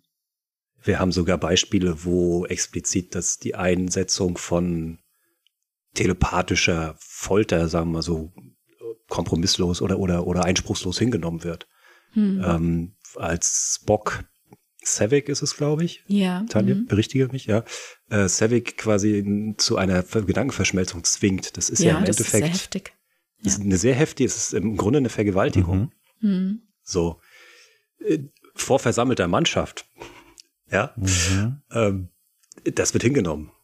Und das wird wahrscheinlich auch wieder mit diesem Totschlagargument, äh, ja, ihr, ihre, ihre, ihre Unversehrtheit in, in dem, im Lichte des höheren Ziels, so, so viele Leute zu retten oder was weiß ich, wird das wahrscheinlich dann auch keine Konsequenzen haben. Aber mhm. ähm, diese, ja, ich kaufe das auch nicht. Es, es muss, es gibt telepathisch begabte äh, Spezies auch innerhalb der Föderation, sei es jetzt Betasoiden oder was anderes. Und es muss Reglement dafür geben. Und selbst wenn es nicht verbrieft ist, äh, hat man durchaus, weil wir ja vorhin gesagt haben, mit Präzedenzfällen und so, dann sucht man sich einen Präzedenzfall, hm. ja, wo man, den man dann auf die, die neue Begebenheit äh, anwendet. Da wird halt geguckt, äh, verfügt die Spezies über ähnliche Voraussetzungen, geht das ähnlich, läuft das ähnlich vonstatten und dabei spielt es keine Rolle, ob sie die jetzt anfassen müssen oder ob das in den Erinnerungen stattfindet. Also dieses ganze Prozedere, wie das vonstatten geht, dürfte für diese, für diesen Vergleich, äh, zur Ranziehung dieses Vergleichs eigentlich äh, nicht ausschlaggebend sein. Aber wir sehen es halt auch wieder nicht. Ne? Also es wird auch nur abgebügelt und ja, ja gibt's keinen und wir müssen es halt wieder fressen. Und du sitzt daneben und sagst echt Bullshit. Nein, ist Quatsch. Ist wirklich Quatsch. Muss es geben. Ja. Also irgendwer hätte sich garantiert äh, Gedanken dazu gemacht. Es sei denn, es ist wieder so, ja, wir wollen, ich will mir keine Gedanken dazu machen, weil das ist, äh, ist eine schwierige Situation. Ne? Was ich weiß gar nicht, was wir am Anfang gesagt hatten. Da war das ja so. Ähm, ich will jetzt hier so ein Schlichter, sagtest du, der dann sagt, ich will ja jetzt keine Entscheidung zu treffen, ähm, ach genau, es ging, glaube ich, um Sklaverei, sagte ich. Und dann machte ich diesen Scherz. Ja, ich will hier keine Entscheidung treffen, weil ich bin lieber Sklavenhalter als äh, Sklave selber. Ist vielleicht jetzt ein bisschen weit hergeholt, aber. Da bürdest du dem ganz schön was auf, ja. ja. Also du machst ihn schlechter, als er im Endeffekt ist. Ja, ja, das mögen die hintergründlichen Gedanken gewesen sein. Weiß man nicht. Weiß man nicht. Aber das Schöne ist, wo wir gerade dabei waren, dass irgendwelche Sachen nicht geklärt werden, das Schöne ist ja, was die Erfahrung uns zeigt, im Fortschreiten der Serie und der Ausdiversifizierung dieser ganzen Themen hat man ja immer mehr erkannt, dass, dass sowas, dass man sich mit sowas wie erste, zweite Staffel TNG und in, in, in TOS nicht mehr zufrieden geben kann. Ne, mhm. Gerade bei, bei DS9 und bei Voyager und auch schon vorgelagert teilweise bei Enterprise hast du ja dann immer mehr, wisst ihr, geht ja immer mehr äh, dramaturgisch auch in diese, diese Kernfragen rein. Äh, bei Voyager haben wir ganz viel mit Gedankenvergewaltigung oder das, das Ausstrahlen von mhm. negativen Gefühlen auf andere, äh, was bei der Einfolge mit Belana da mhm. äh, die Geschichte ist. Inwieweit ist sie verantwortlich, sich für ihre Aggression und so. Ne? Also da werden ja Fragen auch diskutiert. Und die, diese Fässer halt wieder aufgemacht das ist das Schöne daran. Deswegen lohnt es sich halt immer, solche Sachen zu gucken. Hm. Die Voyager ist ja in dieser besonderen Situation, dass, was die Föderation angeht, die weit und breit die einzige Instanz sind. Und ich glaube, das ist halt auch nochmal so eine Sache, die dann immer in jeder, in jedem Hinterkopf auch nochmal so steckt. So was, selbst wenn wir jetzt, wenn jetzt irgendwas passiert, ich meine, wir haben hier niemanden, den wir fragen können. Also die haben ja nicht mal die Kommunikationsmöglichkeit mit der Föderation am Anfang. Ähm, wir haben weder jemanden, den wir fragen können, wir müssen jetzt einfach entscheiden. Also es gibt halt keinen Richter oder ein Gericht, dem man eine Person, die vielleicht straffällig geworden ist, vorführen kann. Aber das ist nochmal eine Sondersituation, denke ich. Ja, so eine Schiffsgerichtsbarkeit, ja.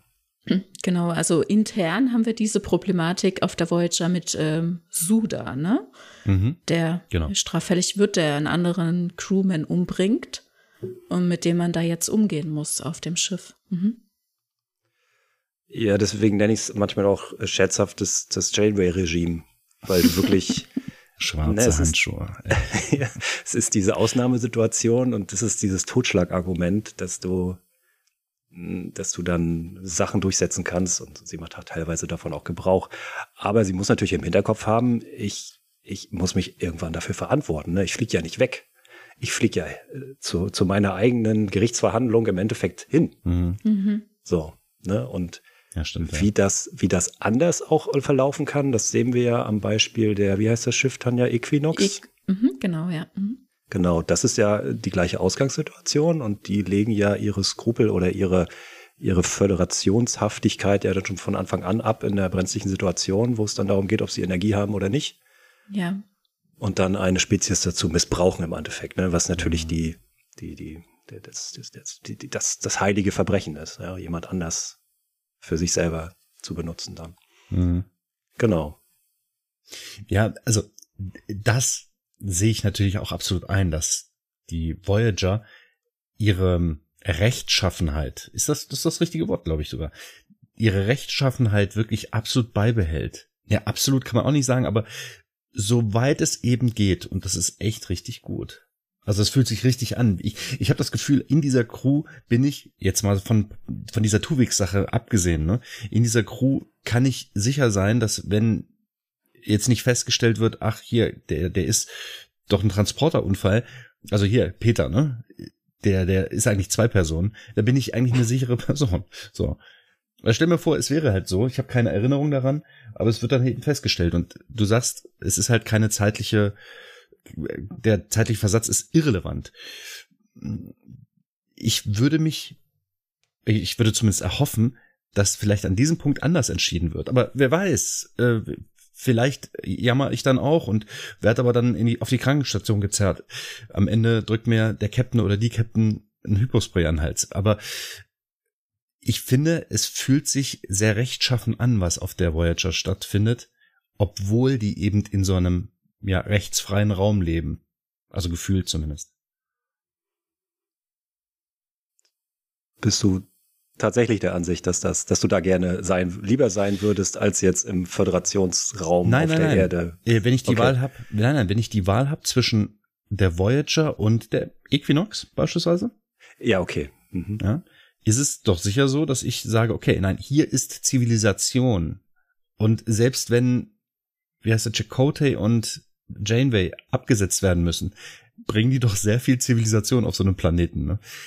Also es, es wirkt ein bisschen so wie die Briten, die dann ihr Teechen trinken und äh, sich unter den Wilden umschauen, ab und zu. Aber ich finde, es fühlt sich irgendwie noch nach Heimat an, wenn ich die Voyager sehe. Ist das verständlich? Ja, schon. Also das, dass du lieber äh, auf der Voyager als auf der Equinox wärst, ja. wenn es wirklich darum geht, irgendwie als Individuum meine Rechte zu bewahren, ja, ja dann pflichte ich dir bei. Wenn erstmal die Grenze überschritten ist, dass ich fremde Leute für meine eigenen Zwecke missbrauche, mhm. wie lange dauert es, bis ich meine eigenen Leute genau. für meine Zwecke zum Wohle der Mannschaft, die sich dann wahrscheinlich immer wieder weiter verkleinert. Weil wenn ich wieder einen in den Ofen schmeißen muss, nur damit mein Schiff ankommt, ja, dann habe ich irgendwann vielleicht keine Mannschaft mehr. Mhm. Ne? Dann pflichte ich dir bei, dann wäre ich auch lieber auf der Voyager. Aber jetzt mal ganz klar gesagt, unterm Strich, also ich meine, das, das war Mord an Tuvix, oder? Also ich finde, das war eine undankbarste Entscheidung überhaupt, die sie hat treffen müssen. Also ich meine, sie sagt auch, sie braucht für die Schiffsführung eigentlich die beiden Personen mehr als die eine. Aber das begründet sie auch ein Stück weit mit, Tuvok ist wichtig als Sicherheitsoffizier, als Berater, als Freund. Das ist eigentlich kein Argument dafür, die beiden wieder, also ne, Tuvix wieder zu trennen, was ja auch nicht sicher ist, dass es klappt. Aber wir als Zuschauende freuen uns natürlich auch mehr über diese beiden Personen und die haben halt auch einfach, die beiden Schauspieler haben auch den Vertrag, also müssen wir irgendwie dahin kommen, dass die beide wieder eingesetzt werden und es auf dem Weg dann zu äh, mhm. hinzutreiben, ne, dass es so auf ihrem Rücken dann hängen bleibt, das finde ich halt auch arg, ja. Wie schön wäre das, wenn die auch erkennbar als zwei Schauspieler, aber in einer Person vereinigt wären. Also was weiß ich, entweder zwei Köpfe oder die eine Seite ist, ist Tuvok und die andere Seite ist Nilix und dann dreht er sich halt immer um und kommentiert sich selber. Das hätte ich, glaube ich, sehr genossen. Aber Ein ja, man Schatz. könnte das. ja, ja. ja sowas, ne? Ja, ja. Er morpht dann immer hin und her. Aber ähm, ja, man kann natürlich noch anführen, dass es, äh, dass sie im Endeffekt auch einfach die die Rechte der anderen beiden Personen halt wahrt und und und die anderen beiden Personen, die jetzt verschmolzen sind, befinden sich in einer Notsituation und sie hat die Möglichkeit, denen zu helfen. Ne, man kann das auch von dem Standpunkt aus sehen. Mhm. Ja. So, also sie sind nicht tot, aber sie, sie sind dabei, immer weiter weg zu, also sobald ich anerkenne, dass, dass das Wesen eigenständig ist, sind sie tot. Solange das mhm. nicht anerkenne, sind sie noch in der Schwebe und ich kann sie jederzeit zurückholen und dann ist meine Pflicht auch Schaden oder zumindest äh, die Interessen der Einzelnen zu wahren als Captain. Ne? Von der Warte kann man es auch sehen. Aber ganz klar würde ich auch sagen, es ist, also wenn man auf Tuwegs abstellt, ist es Mord. Ja, also da hätte ich mir wirklich auch mehr Aufarbeitung am Ende noch gewünscht. Ne? Mhm. Also, dass auch die beiden Charaktere jeweils da was dazu sagen. Können Sie sich erinnern an die Erlebnisse von Tuvex? Wie, wie empfinden Sie sich jetzt? Ne? Also es wird dann einfach so wie auf Null gesetzt. Mhm. Die sind einfach wieder da. Oder sind die traumatisiert, was, ne? Was nehmen die davon mit? Können die sich erinnern? Tuvix hatte ja auch ähm, Erinnerungen und Wissen von den beiden. Mhm. Und das hätte ich wichtig gefunden, das nochmal irgendwie aufzuarbeiten, während im Verlauf der Serie ja durchaus immer wieder auch Momente geschaffen werden, wo gerade die beiden Charaktere immer wieder aufeinander treffen Einmal als äh, Tuvok zum Beispiel sehr emotional wird und das Leben quasi neu entdeckt wie so ein Kind, ja, und dann anfängt zu kochen und sich sehr auch an Nilix wendet und so weiter. Oder später, als Nilix das Schiff verlässt und die beiden dann auch nochmal einen besonderen Moment miteinander teilen oder also einfach die beiden Charaktere, die hm, haben so viel miteinander zu tun. Und da hätte ich mir gewünscht, dass die äh, auf diese gemeinsame Erfahrung als Two-Wix auch nochmal irgendwie zurückblicken können damit uns da noch was mehr mitgegeben wird. Ja, also mir, mir hätten tatsächlich ein paar Sätze schon gereicht, aber es ja. wird dann halt überhaupt nicht mehr aufgearbeitet und, mhm. und das ist so ein bisschen sehr wenig. Ja, ja das lässt das Ganze halt nochmal irgendwie schockierender zurück mhm. irgendwie, ne? Wenn die jetzt irgendwie gesagt hätten, äh, wie wichtig es für sie ja. ist, wieder da zu sein und äh, ob sie sich erinnern oder sich nicht erinnern oder es eben auch so empfinden, dass sie aus diesem anderen Zustand gerettet wurden oder so. Das würde es halt dann mit äh, Ronny deiner Argumentation noch ein bisschen äh, verständlicher oder glaubhafter machen. Aber es bleibt für mich halt einfach immer wieder dieser Moment zurück, wo Tuvix da abgeführt wird und um sein Leben fleht und alle ihn so emotionsarm angucken. Ne? Das ist schon hart. Also ich empfinde es, entschuldige, ich empfinde es auch als Mord, aber komischerweise habe ich im selben, also ich in diesem selben Gedanken habe ich gedacht, ja, aber es ist nicht annähernd so schlimm wie. Und das ist doch merkwürdig, oder? Dass ich sage, ja, definitiv, es ist entschieden worden, aber die Arglistigkeit, ich glaube, das ist das Wort, was mir vorhin fehlte, die Arglistigkeit fehlt und damit wäre es tatsächlich irgendwie Totschlag. Rechtfertigt das überhaupt das Verbrechen, auch den Totschlag? Aber wie gesagt, wenn wir eine Zeugenaussage von den Hinterbliebenen, nämlich äh, Tubok und Nilix bekämen, wäre das doch schön. Und wenn die nur sagen, pff, ist mir doch egal, was mit dem passiert, der existierte doch nicht wirklich. Äh, denn der bin ja ich, ich bin doch hier. Ne? Wenn wir sowas hätten, dann wäre ich restlos glücklich, was diese Sache angeht. Und das ist auch relativ, relativ wenig. Es hätten nur ein paar Sätze sein müssen. Es wäre so schön gewesen. Ja, ich muss auch äh, nochmal äh, zurückrudern. Also es ist eigentlich ist es ein Totschlag. Es ist kein Mord. Für einen Mord brauchst mhm. du immer niedere Beweggründe oder solche Geschichten. Äh, es ist ein Totschlag, es hat so ein bisschen Parallelen zum finalen Rettungsschuss, den du auch im, im, im deutschen, also eine, eine Sache, die du auch im, im deutschen Recht hast. Sachverhalt ist da bei zum Beispiel einer Geiselnahme. Äh, wenn ich, wenn ich, äh, wenn ein, ein Geiselnehmer einer Geisel den die Pistole an den Kopf hält und ich habe äh, nur die Möglichkeit, diese Gefahr für diese Geisel auszuschalten, effektiv auszuschalten, indem ich dem Geiselnehmer in den Kopf schieße. Es gibt keine andere Möglichkeit. So, das ist ähm, hoch, hoch diskutiert, also viel diskutiert gewesen in Deutschland. Ähm, wo wir jetzt gerade sind bei der Diskussion, kann ich so nicht sagen auf Anhieb, aber auf jeden Fall geht man davon aus, dass es äh, im Rahmen der, der Nothilfegefahr für Dritte nicht zulässig ist, aber zumindest äh, straffrei oder nee, straffrei auch nicht, aber entschuldigt ist. Mhm. Also man, man, man wird, man, man begeht ein Verbrechen, man äh, ist auch schuldig dessen, aber es ist dann straffrei. Mhm. Ähm, lehne ich mich gerade ein bisschen aus dem Fenster, ob das letztendlich für die, für die Geschichte jetzt hier auch äh, zutrifft, beziehungsweise für den finalen Rettungsschluss. Jeder, der, der jetzt mehr bewandert ist als ich, möge das bitte äh, nochmal äh, korrigieren. Ja, finde ich aber Aber auf jeden Fall diese Konstellation, diese Konstellation ja. ist halt ähnlich. Ne? Also Janeway hat keine andere Möglichkeit. Sie weiß, dass sie sich schuldig macht, egal wie sie macht, was mhm. sie tut. Und sie mhm. weiß, dass es Unrecht ist und so weiter und so fort. Aber es ist halt Gefahr für Dritte und sie muss halt irgendwie handeln. Ja. So schlimm diese Folge ist, so gut ist diese Folge. Hm. Äh, naja, ich weiß nicht, das Thema Strafen, ob wir das nochmal ansprechen wollen oder müssen. Aber das habt ihr, glaube ich, in der anderen Folge schon ausreichend diskutiert. Äh, die, der Sinn und Unsinn von Strafen. Mhm. Da ging es dann darum, ob eine Eintagsfliege überhaupt lebenslang mhm. kriegen kann. Das fand ich auch sehr erheiternd.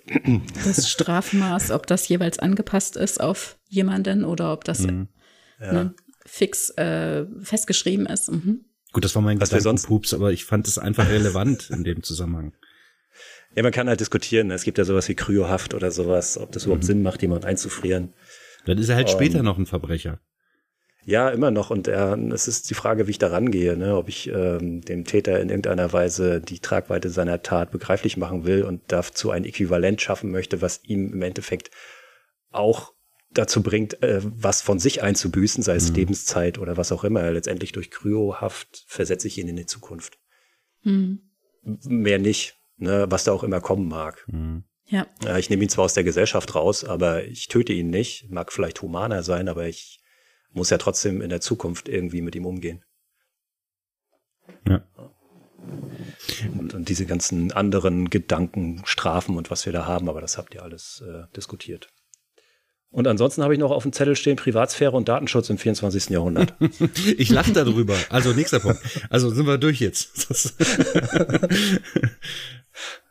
ja. ja, das ist halt auch einfach ein Thema, das immer so nicht wirklich äh, angewendet gezeigt wird. Ne? Wir sehen halt ganz viele vermeintlich aus heutiger Perspektive äh, Persönlichkeitsrechtsverstöße, Datenschutzverstöße Ne? Und ähm, dann haben wir höchstens mal jemanden irgendwie echauffiert, ne? wie zum Beispiel Riker, der sich dann in Barclays Holo-Programm wiederfindet und sagt, was, ja, das, das geht doch nicht, das müsste aber verboten sein, währenddem er sich bei den anderen Duplikaten noch amüsiert hatte, ne? als er sich dann mhm. selber irgendwie verunglimpft wieder sieht, ist er unzufrieden damit. Ja, das wird halt alles sehr ausgespart. Also natürlich auch ein Stück weit aus einer Perspektive der jeweiligen Zeit, ne, in der die Serien jeweils entstanden sind, in denen die Drehbücher geschrieben wurde. Viele rechtlichen Fragen gab es zu dem Zeitpunkt ja noch in der Form gar nicht. Ne? Mhm. Währenddem wir heute in Zeiten von Internet, äh, sozialen Medien, jeder hat einen digitalen Fotoapparat in der Tasche, in seinem Handy, nochmal ganz anders darauf schauen und ja, mittlerweile auch eine ganz äh, veränderte Gesetzgebung dazu haben. Ne? Ich glaube, dass in der Zeit, in die uns Star Trek hier präsentiert, auch äh, wir haben einen anderen, ähm, eine andere Auffassung von Privatsphäre und Privatheit. Mhm. Äh, sie leben ja in einem, ja, da kann man zum Beispiel die, die, die, die, die Verbindung ziehen zum Privateigentum, ja, wenn ich nichts besitzen muss, muss ich auch nichts für mich behalten, so nach dem Motto, und dann ist für jeden alles offen. Ja, also der Schiff, der Schiffscomputer, man ist ständig, man kann ständig registrieren, wo sich jemand aufhält. Man kann nach Lebenszeichen mhm. scannen mhm. und so Geschichten. Also ist mir noch nicht untergekommen, dass ich auf dem Schiff mal einen Bereich habe, wo der Computer nicht hinkommt. Vielleicht ist das Klo das einzige, wo Big Brother dann keine Kamera hat oder so. Ich weiß es nicht. Ja, das soll ja aber auch, das soll ja auch der Sicherheit der Crew dienen. Also das ist jetzt nicht nur nachteilig, ne? Aber ich, klar, Privatsphäre hast, hat man in diesem Zusammenhang natürlich nicht. Ich überlege nur gerade, ich, weil wir gerade dabei sind, ich habe so ein Bild vor Augen gehabt. Jetzt äh, Lower Decks, da sehen wir, dass die Leute auf dem Gang schlafen. Äh, Tanja hatte darüber ähm, sinniert, ob das vielleicht abschließbar ist, also diese, diese Alkoven, in denen die schlafen, ob die vielleicht verschließbar sind. Das ist denkbar, denke ich, sehen wir zwar nicht, aber ich denke, das ist schon möglich. Ich weiß nicht, ob es gehandhabt wird, aber, und jetzt gehe ich nochmal einen Schritt zurück, ich weiß halt nicht, ob das nur auf die Lower Decks anzuwenden ist, aber die haben halt eine Gemeinschaftsdusche. Es gibt halt nicht mal geschlechtergetrennte Duschen. Sagt das halt schon was über die Gesellschaft aus? Ist das vielleicht eine Aussage wie, wir sind nicht mehr so. Wir, wir, wir haben im Grunde keine Geheimnisse mehr. Ja, ein Stück weit würde ich das auf jeden Fall so interpretieren, ne? dass da kulturell vom Verständnis sich einiges gewandelt hat, ja. Mhm. Ist Lower Decks für euch Kanon? Auf jeden Fall, ja, natürlich. Also ganz klar okay. Daumen hoch, ganz klar. Okay. Ich habe das immer so abgespeichert als, was weiß ich, Unterhaltungsprogramm oder sowas in der Richtung. Das oder ist es ja äh, auch. Tom Paris seine neueste Schöpfung oder irgendwie sowas. Also wir sehen ja auch einiges Blödsinniges bei TNG. Wir sehen auch einiges Blödsinniges bei Enterprise und so weiter. Ich finde nicht, dass nur weil man mal drüber lachen kann, dass es deswegen auszuschließen ist, dass das in den Kanon gehört. Und Lower Decks ist, zielt natürlich in diese Richtung und, und baut diese Sachen noch aus. Und das, das finde ich richtig großartig und gibt uns halt auch Hinweise.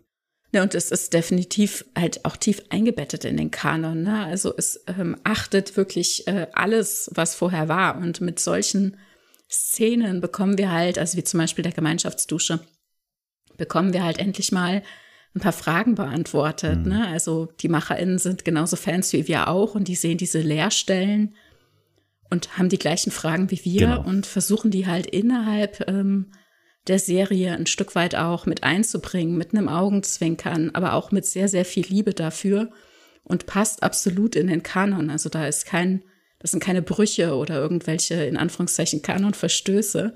Es passt absolut rein. Ja, aber wir sehen auch in TNG auch teilweise, dass selbst normale Lieutenants oder halt auch Fähnrichse Quartiere haben. Ja, aber das du ist eine andere Schiffsklasse, ne? Also ah, wir sind ja in der Galaxy-Klasse. Das okay. ist das Flaggschiff. Und bei der California-Klasse, ein sehr viel kleineres Schiff, da sind die Zustände eben ein Stück weit anders. Ah, und das mit diesen zum Beispiel Betten auf dem Gang, das ist natürlich auch ein Augenzwinkern auf das, was wir schon gesehen haben, ne, von der Excelsior und mhm. auch auf der Enterprise D haben wir auch schon Gemeinschaftsbetten, also so Stockbetten gesehen. Echt? Also, okay, gut. Wir haben eine Folge über Schlafen gemacht und äh, da haben wir versucht, alles Mögliche aufzuarbeiten, wo und wie und welchen Umständen die Leute in Star Trek auch schlafen zum Beispiel. Oder Badezimmer-Situationen haben wir uns auch genauer angeguckt. Und ja, das passt das passt einfach alles rein. Und hier wird aber noch mal mehr Augenmerk dann auf diese kleinen Momente gelegt, äh, wo wir uns immer fragten, hä, Moment, was haben wir da gesehen oder warum haben wir das und das denn nicht gesehen?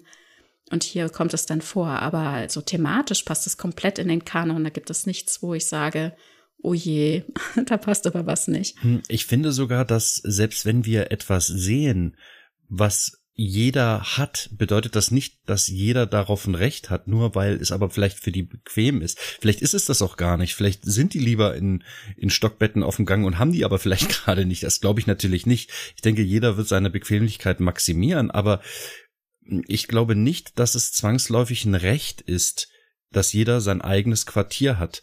Und beispielsweise bei äh, in Discovery sehen wir ja halt auch, dass es Gemeinschaftszimmer gibt. Und ich weiß nicht, ob es da pro Kabine ein WC gibt oder eine Dusche.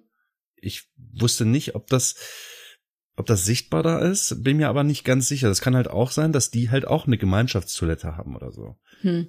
Also bei den anderen Schiffen, eben zum Beispiel bei der Galaxy Class oder hier bei der Constitution Klasse, der Original Enterprise, oder ist ja nicht die erste, aber zumindest bei Captain Kirk, mhm aus der Originalserie, die Enterprise, da haben wir natürlich halt äh, Dinge, die aus dem B-Kanon die Sache ein bisschen mitfüttern und uns da informieren, eben durch Grundrisse zeigen, wie man da so schläft, ob es Gemeinschaftsquartiere gibt, die es auch gibt. Ne, oder dass sich äh, zwei benachbarte Kabinen auch mal äh, ein Badezimmer teilt oder so. Es ist ja natürlich B-Kanon, aber auch dort wird äh, sowas beschrieben wie, wann hat man das Recht auf den, äh, auf den, also zum Beispiel bei der Galaxy-Klasse, auf den Bezug einer eigenen Kabine und ab welcher Dienstdauer oder Aufenthaltsdauer auf dem Schiff hat man dann das Recht dann auf individuelle Anpassungen des Interieurs. Und wir hatten darüber sinniert, ob es dann auch damit zu tun haben könnte, dass man dann auch selbst entscheidet, wie die Schwerkraft eingestellt ist und, und, und. Ne? Ja, also ich finde generell aus dem, was man sieht, ergibt sich ja nicht zwangsläufig ein Recht darauf. Aber äh, wenn die das haben, nutzen die das. Ich habe aber das Gefühl, dass auch es, also wo, wo wir bei Privatsphäre sind, dass halt auch das Holodeck einfach so betreten werden kann. Ohne irgendwelche Restriktionen. Also ab und zu sind mal Restriktionen, ab und zu sind sie nicht da. Entweder regelt das derjenige, der das Holodeck gestartet hat, oder es regelt der Dienstgrad oder irgendwas. Irgendeine Regelung gibt, wird es sicherlich geben. Ja, oder zumindest auch einen Zeitplan, dass man sich mhm. eintragen musste, wann man es benutzen darf, ne? Genau. Und wann man wieder sauber wischen muss. ähm, denn man kann sich ja vorstellen, dass da halt einige Sachen dort auf diesem Holodeck passieren. Und was davon einer Privatsphäre unterliegt und was nicht, ist da sehr fraglich und das wird halt häufig ganz anders gehandhabt. Ab und zu wird gesagt, ja, dann, also, äh, was du da tust, whatever you floats your boat, ne? Äh, was du da tust, ist deine Sache. Es sei denn, es passt mir nicht und dann darfst du das natürlich nicht tun. Irgendeine Regelung wird es geben, aber so richtig eine Privatsphäre-Regelung oder äh, ein Gesetz, was dann gesagt wird, nee, du darfst hier nicht reinkommen, verlassen Sie sofort mein Quartier. Da wird halt nichts zitiert, leider. Also ich meine, was heißt leider? Ist ja eigentlich ganz gut, dass da jetzt kein Recht rausgezaubert wird, weil das eben genau diese Entzauberung beziehungsweise diese Beschneidung der zukünftigen Autoren bewirken würde. Ne? Also es wird dann alles ein bisschen schwieriger machen. Ja, das äh, womöglich, aber andererseits werden die Fragen auch immer mal wieder gestellt, wie zum Beispiel in TNG, dass Riker sagt, hm, ich wundere mich, dass das überhaupt geht und darf das denn eigentlich sein? Mhm. Äh, ne, dem wird aber wissen, dann nicht ne? weiter, er müsste es wissen, dem wird aber nicht weiter nachgespürt, ne? aber er stellt zumindest mal die Frage und in Lower Decks dann genauso, ne? Wenn ein ganzes Holodeck-Programm aus den persönlichen Logbüchern gezaubert wird und man sich dann plötzlich so, ne, auch wieder so im Nebensatz fragt, hm, darf das eigentlich sein? Ne? Also das heißt, offenbar geht scheinbar alles, ne? aber es wird halt von den meistens gar nicht genutzt. Und dann, wenn es mal genutzt wird, dann stutzt man kurz, aber es ist halt gerade kein Thema und dann gehen wir weiter in der Handlung. Das sehen wir ja auch bei den persönlichen Logbüchern von den Kolonisten, die durch das Kristallinwesen zerstört werden, dass äh, die, mhm. die Mutter, Oma, Tanja, hilf mir mal bitte, die Mhm. Data zitiert aus dem. Die Mutter dem, eines der Opfer. Mhm. Genau, aus dem persönlichen Logbuch, aus dem Tagebuch zitiert ja. Data in der Stimme ja. des, des Verstorbenen für sie. Ja, da fragt man sich halt auch, wie kommt der da ran? Ja, die sind immer in der Datenbank gespeichert. Ja, schön. Äh, ähm, Vertraulichkeitsregeln, sowas in der Art, darf das überhaupt? Und da scheint es absolut Konsens zu geben, dass das in Ordnung ist. Mhm. Und scheinbar, wir sehen ja auch in in Deep Space Nine, dass wenn man eine, ein Holobild von einer Person machen möchte, braucht man eine spezielle Kamera. Mhm. Äh, Quark versucht ja irgendwie von Kira ein Holobild anzufertigen. um ein Programm zu schreiben für, für einen Kunden. So. Mhm. Wenn wir allerdings die Holo-Figuren dann bei TNG schon sehen, dass die schon fertig ausgeformt sind und man die ohne Probleme laden kann, ne? also äh, Riker und Troy und, mhm. und mhm. äh, die, die Warp-Spezialistin, da muss es ja im Endeffekt, muss ja jeder äh, in der Datenbank schon mal so ein holographisches Abbild abgespeichert haben. Mit Eintritt in die Sternflotte oder Relevanz wird dann da wahrscheinlich äh, in der Akte sowas hinterlegt. Und dass man dann zu privaten Zweck darauf Zugriff hat, das finde ja. ich ein Skandal. Das, ja, ja, da hatten wir uns auch drüber Gedanken gemacht, ne, als wir über das Holodeck gesprochen haben, weil wahrscheinlich, also spätestens in den medizinischen Akten wird es einfach ein Abbild von einem gespeichert geben.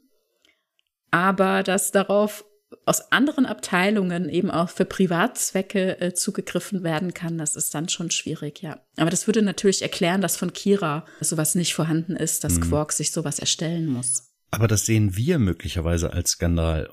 Ich glaube, also das ist meine Vorstellung von, von diesen, von dieser Gesellschaft, ne, dass das eben dort kein Skandal mehr ist. Jeder hat Zugriff auf fast alles. Es sei denn, mhm. ich halte es wirklich unter Verschluss.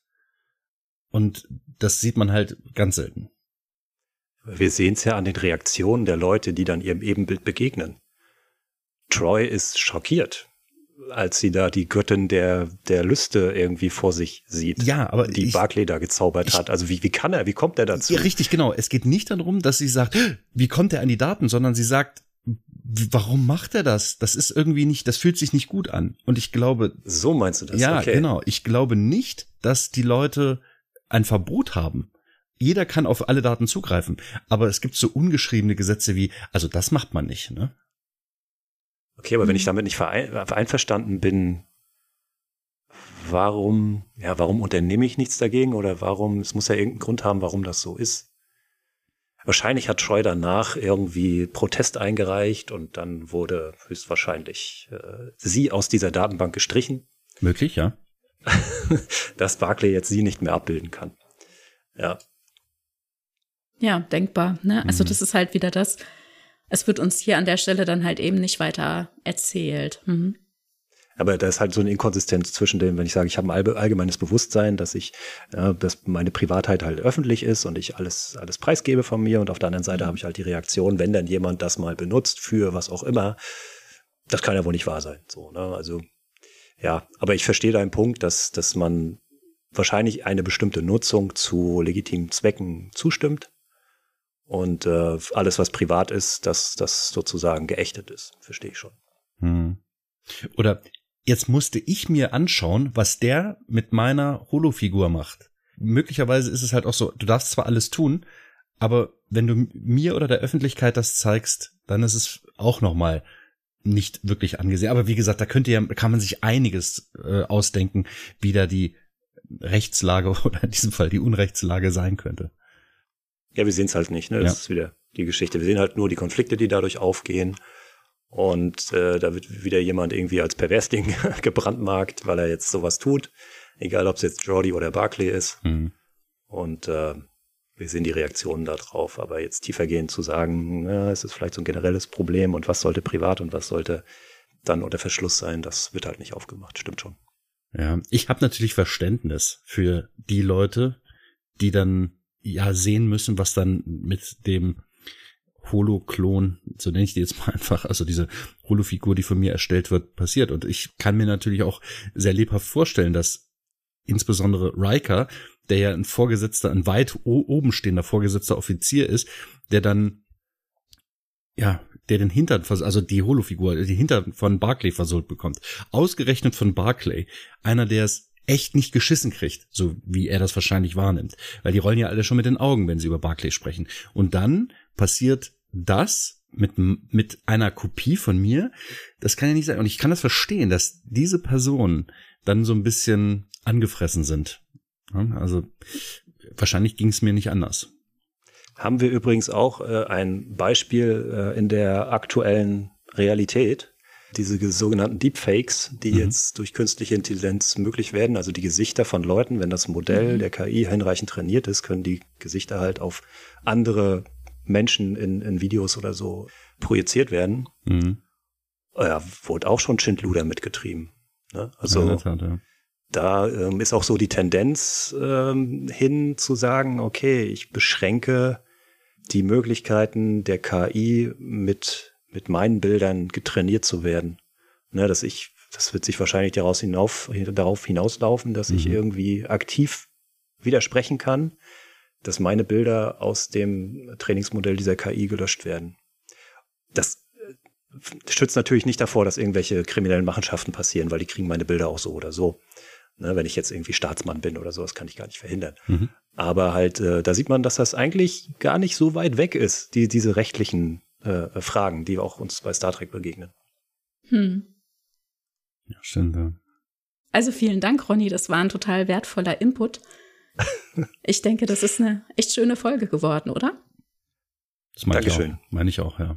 ich denke, da können wir auch mal ein bisschen mit Recht unterfüttern, also nicht wir, sondern du, Ronny, äh, konntest ein bisschen mit Recht unterfüttern, was wir als ja Inhalt so dargelegt hatten. Und ich finde es schön, dass wir da nochmal äh, drüber gesprochen haben, über einige Aspekte und die nochmal vertiefen konnten. Das war, glaube ich, ganz annehmbar, ne? Zum Hören taugt's, ne? Zum Hören taugt's. Na, ich denke, wir haben jetzt hier in diesem Fall relativ wenig lachen können, aber das lag halt einfach daran, wir sprechen hier über Recht und Gesetz und ich habe nicht allzu viele Leute in Gerichtssälen lachen hören. Ich, gut, ich befinde mich nicht in Gerichtssälen normalerweise, aber ich denke, andererorts, wo es auch dramatisch zugeht, wird häufiger gelacht als dort. Ne? Da stehen halt Leben auf dem Spiel. Heute haben wir ein bisschen anderen Gehirnschmalz investiert, deswegen mhm. waren wir sehr konzentriert und ich, ihr hört es vielleicht auch an meiner Stimme, ich bin heute auch nicht ganz so fit. Mm, aber ich fand es äh, total wertvoll. Ich freue mich, äh, dich auch ein Stück weit an meiner Seite gehabt zu haben, Ronny. um, äh, und Peter aus manchem äh, Gedankenkonstrukt wieder ein bisschen rauszuziehen. Was? Das war sehr hilfreich. ja, ich bedanke mich auch. Also war eine schöne Gelegenheit oder ist eine schöne Gelegenheit, hier mal meinen Senf dazuzugeben.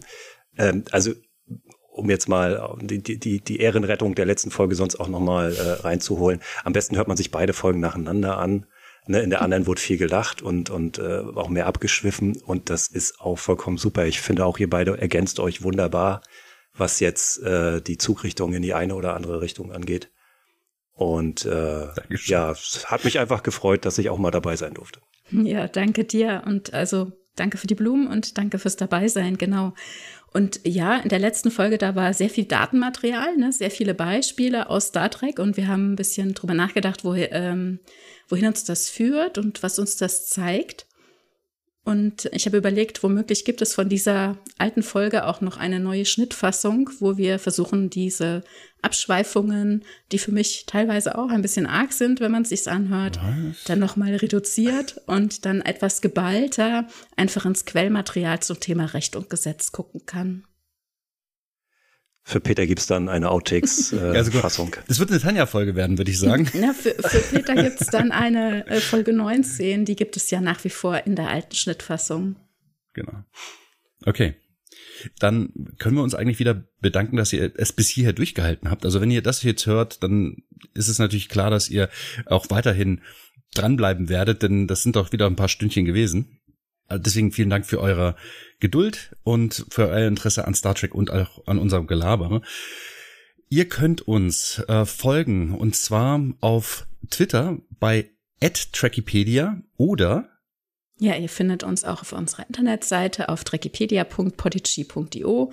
Da könnt ihr im Blog was hinterlassen, so wie, wie der Ronny das getan hat. Vielen Dank dafür nochmal als Impuls für diese neue Sendung heute und dort auch im Impressum unsere E-Mail-Adresse finden und äh, uns dort auch schreiben. Ja, dann macht's gut. Tschüss. Tschüss.